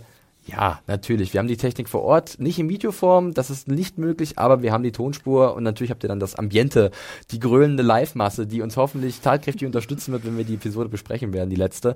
Aber wenn ihr live kommt, könnt ihr natürlich auch ein bisschen was mehr erleben, denn äh, wir haben uns ein paar Sachen ausgedacht, wir haben es schon mal angedeutet, so ein bisschen so ein Quiz vielleicht in die Richtung. Es gibt Gewinne, also ihr könnt da noch wirklich mit äh, vollen Taschen rausgehen an diesem Tag, dem Dienstag, der 28. Juni? ja, in 14 Tagen. Genau, und wir können es leider noch nicht fix, fix, fix, fix, fix machen, denn äh, leider durch äh, Krankheit und auch terminliche Probleme werden wir erst heute dazu kommen, spätestens morgen früh, äh, die finalen Verträge zu unterschreiben für die Location. Deswegen also nimmt euch noch nicht frei, denn zu 100 Prozent können wir es noch nicht fix machen. Aber diejenigen, die zumindest in Berlin sind und jetzt nicht eine weitere Anreise haben, können auf jeden Fall sich den 28. Äh, ganz fett ins Kalender, in den Kalender eintragen. Und wir werden höchstwahrscheinlich morgen einen Special Podcast noch rausbringen, wo wir genau darauf eingehen, also wann, wo, wie und vor allem, wie man Karten bekommt, wann man Karten bekommt. Also der gesamte Rattenschwanz an Vorbereitungen wird dann hoffentlich nachgeliefert und mit, äh, ich, denke, dass wir es morgen schaffen. Und Oder einen Artikel gibt es auch noch bestimmt. Oder nehmt euch einfach schon mal frei und wenn es dann doch nicht klappt, dann fahrt ihr zum Dann See. überrascht ihr euren Arbeitgeber und sagt, hey, ich möchte doch arbeiten. Ja. Oh Gott, nee, also deswegen. Aber genau, also wir freuen uns wahnsinnig auf euch. Denkt immer dran, es ist auch eine, eine Riesenplanung, die jetzt gerade hier am, am Laufen ist. Aber ich denke, wie Felix das schon angedeutet hat, wir haben wirklich uns was Schönes überlegt und äh, versuchen schon die Preise zu organisieren, Gewinne zu organisieren. Also da wird einiges kommen. Auf jeden Fall. Gut, dann sind wir jetzt wirklich endgültig durch. Äh, ich bin gespannt, wie lange wir nächste Woche sprechen werden. Beim Live-Event äh, sind uns, glaube ich, keine Grenzen gegeben. Äh, schauen wir mal, wie lang es dann wird bei dieser überlangen Episode. Aber soweit ist es noch nicht. Nächste Woche erstmal die vorletzte Folge äh, und dann sind wir wieder am Start und wir freuen uns natürlich alle drauf. Und hoffentlich freut, euch, freut ihr euch auch. Und bis dahin, wir hören uns. Macht's gut. Ciao. Ciao. Tschüss.